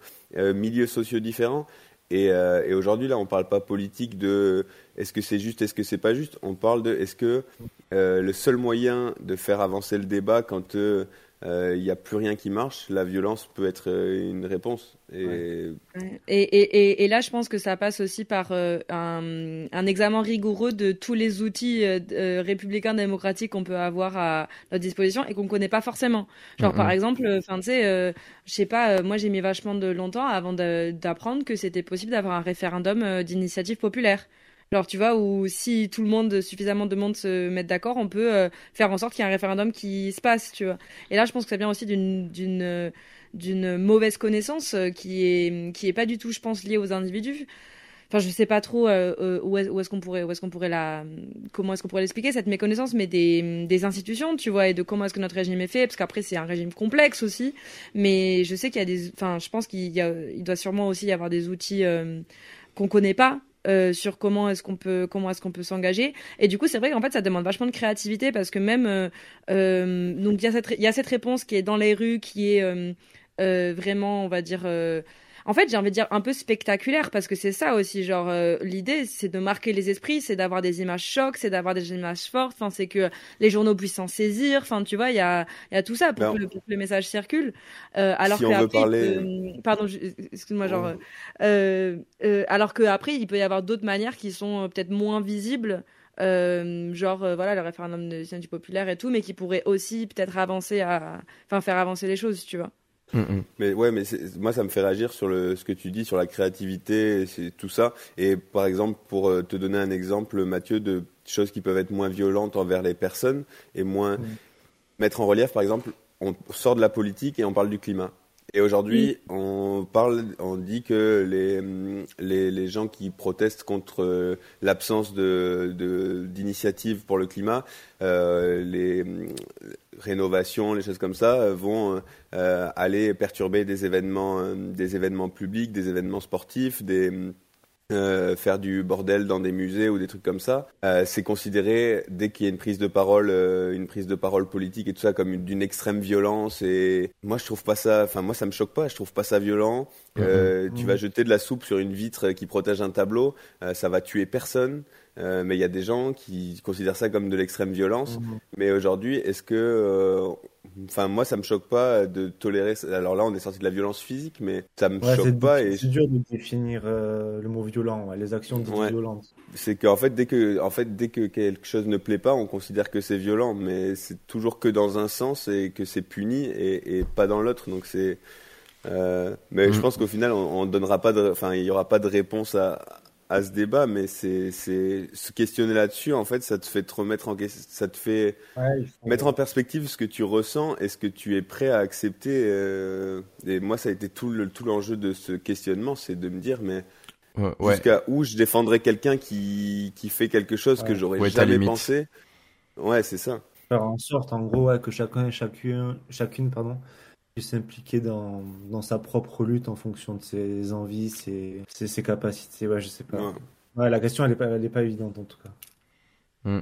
et, je, rebondis aussi juste par rapport aussi au, au fait que enfin la comparaison avec euh, le climat et moi je pensais à cet exemple vous savez d'un scientifique euh, qui s'est euh, enchaîné je crois enfin c'était à la banque la plus polluante du monde machin et qui était en mais en pleurs devant devant les journalistes et devant tout le monde quand il s'est fait retirer et tout en disant mais qu'est-ce qu'on doit faire? Enfin moi je suis scientifique genre jamais de ma vie j'aurais imaginé euh, devoir m'enchaîner à une banque, mais on a tellement crié dans le vide, ça fait tellement des années qu'on vous dit qu'on va dans le mur, que ça va pas, que c'est désastreux, que genre que toutes les pires prédictions elles se réalisent les unes après les autres et tout.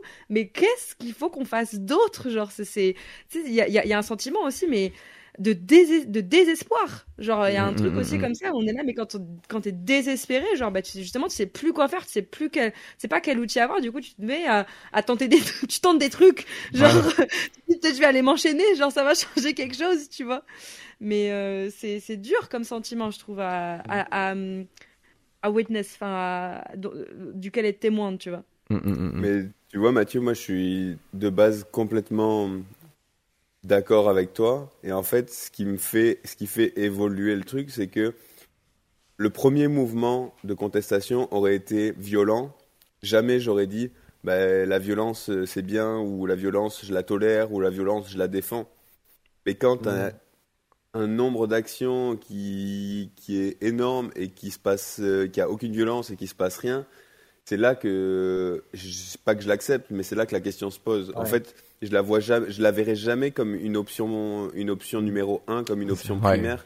Euh, et mais par contre, c'est comme presque un dernier recours, tu vois. Genre c'est c'est l'ultimatum un peu. En fait, c'est en fait c'est le 49 euh, alinéa 3 du peuple, quoi.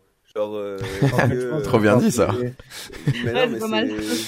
genre, est-ce que notre dernière, notre dernière, euh, notre passage en force, c'est la violence? Euh, Instinctivement, je te dirais non.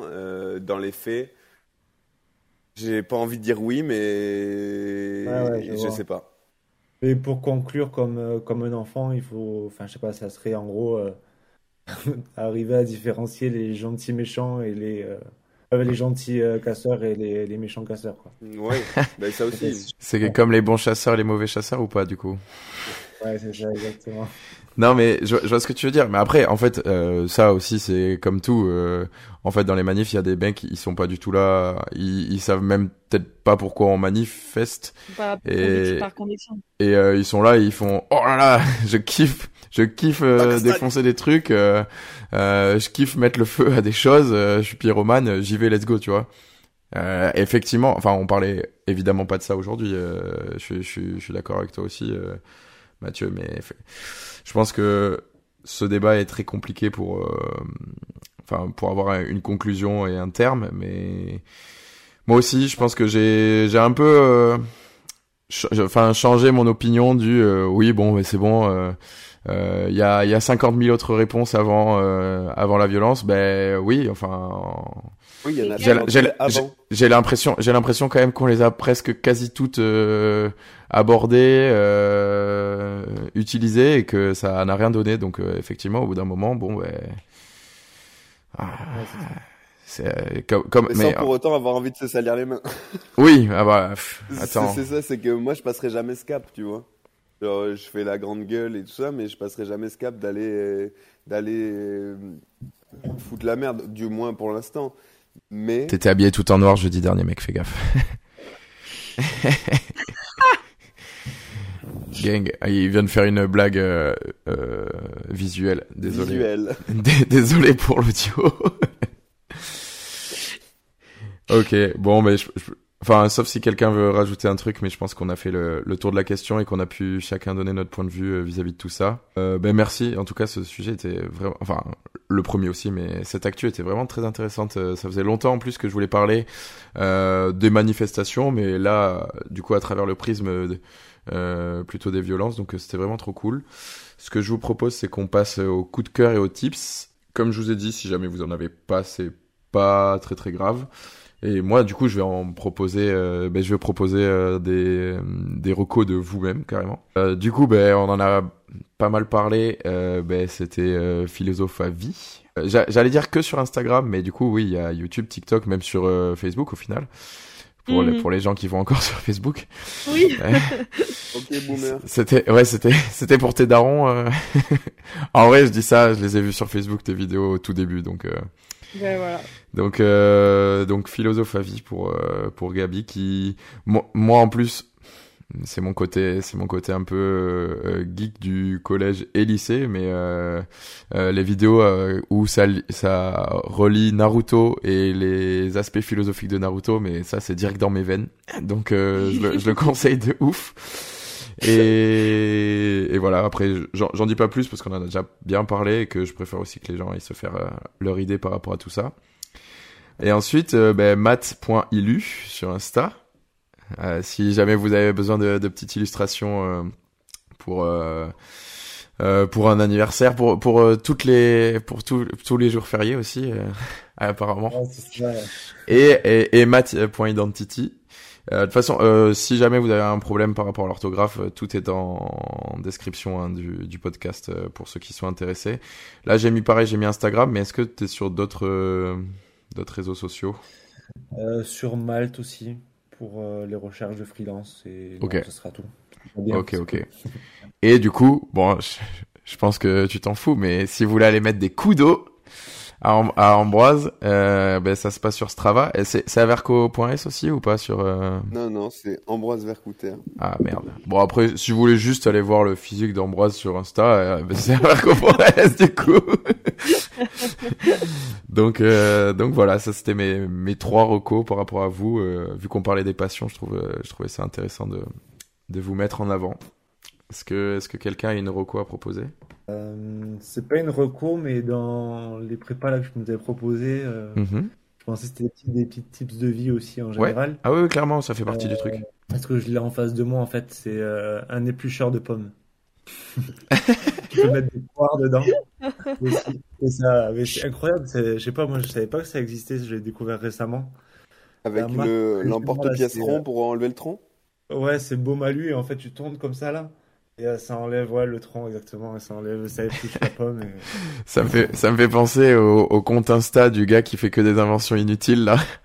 Alors je dis pas que c'est inutile, mais ça me fait tu beaucoup. Viens de tuer sa reco. Ça me fait beaucoup. Non mais ça me fait penser. Non mais en fait justement ce compte là est trop marrant parce que il fait que des trucs soi-disant inutiles, mais il y a plein de trucs que je rêve à voir qu'il invente.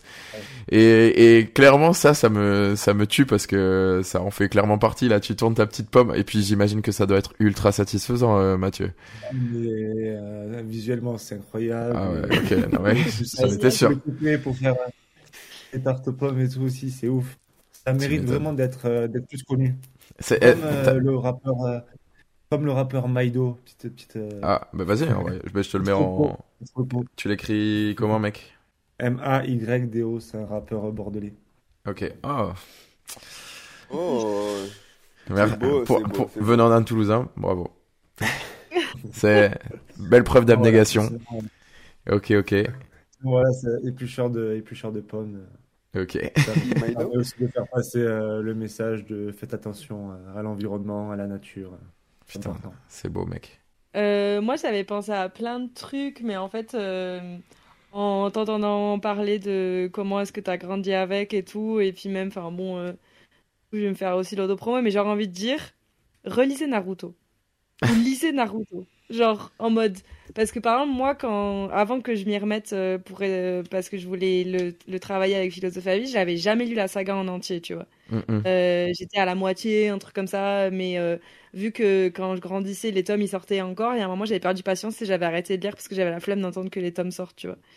Et euh, mais en vrai, en fait, c'est une saga qui, quand elle est poussée à la fin, alors il y a euh, tous les rôles féminins sont gâchés, donc genre euh, ah, ne, vous allez être frustré avec les personnages féminins, genre ça c'est sûr. Mais après Naruto en tant que personnage, genre c'est un, c'est vraiment un rayon de, de soleil, ce, ce mec. C'est vraiment, enfin, on peut pas ne pas l'aimer, ce, ce, personnage, tu vois. Et je trouve aussi qu'en vrai, il a une, il, montre une une masculinité qui est pour le coup super saine. Euh, et je trouve que c'est super important d'avoir euh, ce genre de modèle euh, pour les jeunes garçons et tout. Et en plus, voilà euh, c'est en fait une, saga qui a des, des partis pris philosophiques affichés qui sont assez flagrants et c'est assez impressionnant. Donc, euh, parce que c'est voilà, une saga qui euh, donne matière à réfléchir sur plein plein de choses. Donc, ma reco, ce serait, je l'ai un peu eu sur le moment parce que j'arrivais pas trop à décider sur ce que j'allais dire et tout. Mais en fait, je pense que je vais me mettre sur ça. si vous n'avez jamais lu Naruto jusqu'à la fin, faites-vous ce plaisir, relisez Naruto et kiffez. Est-ce qu'Ambroise, tu as une roco où tu, tu nous laisses euh, pour cette fois bah, Moi, j'ai. Bah, moi, je suis. J'avais pensé à un truc et en plus, euh, ça. Mathieu en a parlé pendant le, le podcast, donc euh, c'est un tips que, bah, que, que j'applique dans ma vie et que j'ai commencé il y a peut-être. bah, que j'ai toujours eu plus ou. Enfin, non. Que j'ai commencé il y a peut-être deux ans, deux ou mhm. trois ans. Que j'avais avant naturellement, mais que c'était pas réfléchi mais c'est de, une fois par semaine, essayer de se lever tôt pour faire quelque chose avant sa journée de travail.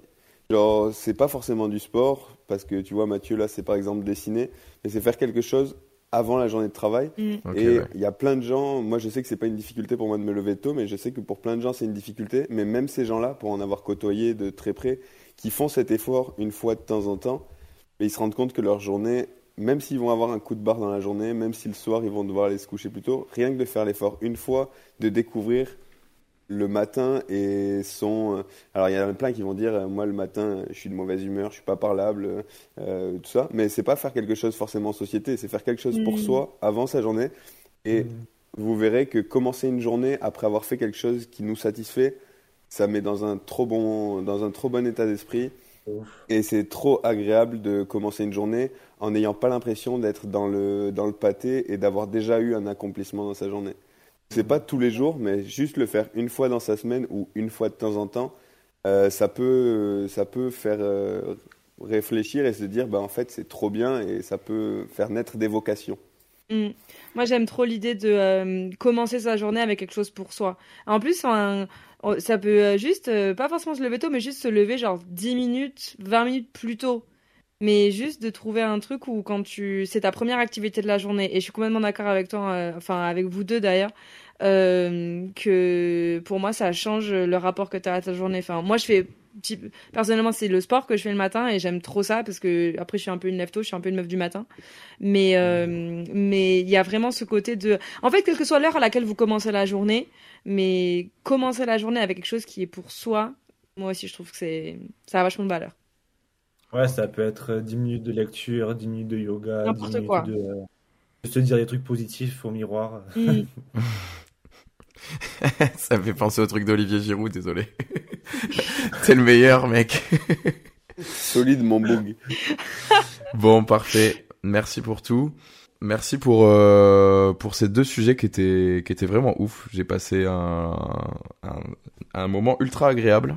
Euh, ben, on peut on peut se dire au revoir Sauf si vous avez un petit message à nos nous du futur euh, à faire passer. Euh.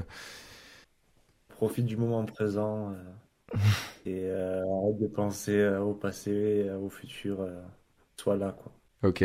Être, être en direct. Être now pour, pour Mathieu.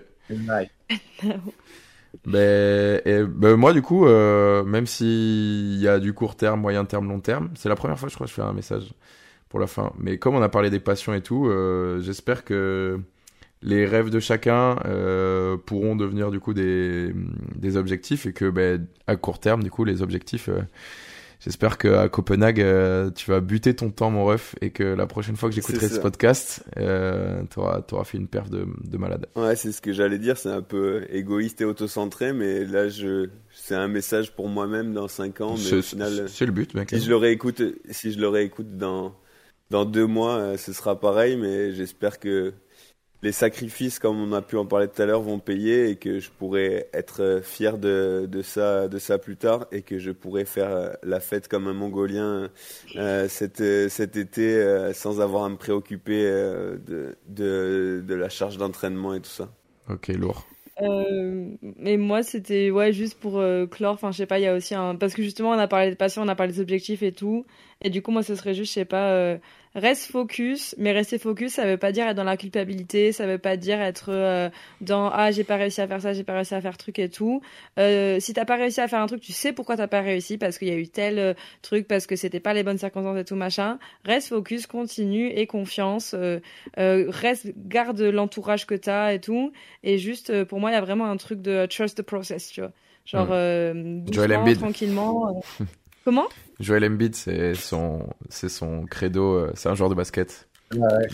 Ben voilà. Euh, mais attends, mais il joue où? Il joue à Philadelphie. Non, non euh, ben c'est le débat actuel. Parce qu'il il est en train de demander la nationalité et on va voir s'il joue avec nous pour l'équipe de France. Mais ah, mais c'est actuellement le, mec qui marche sur la NBA. il est trop fort, franchement. Ok. Ben voilà, ben credo de Joel. Comment il s'appelle? Joel Embiid? Joel Embiid, ouais. LMBit, ben, trust the process. Carrément, ok. Mortel. Euh, ben, merci à tous et puis euh, et puis on se fait des bisous et puis euh, à, à, bientôt j'espère hein. c'était trop cool. Merci, beaucoup, Jacques, pour euh, l'invitation et puis enchanté Ambroise et Mathieu c'était un plaisir. Yes de même. Ouais vraiment pareil. Ciao. Pareil, merci beaucoup. Bisous bisous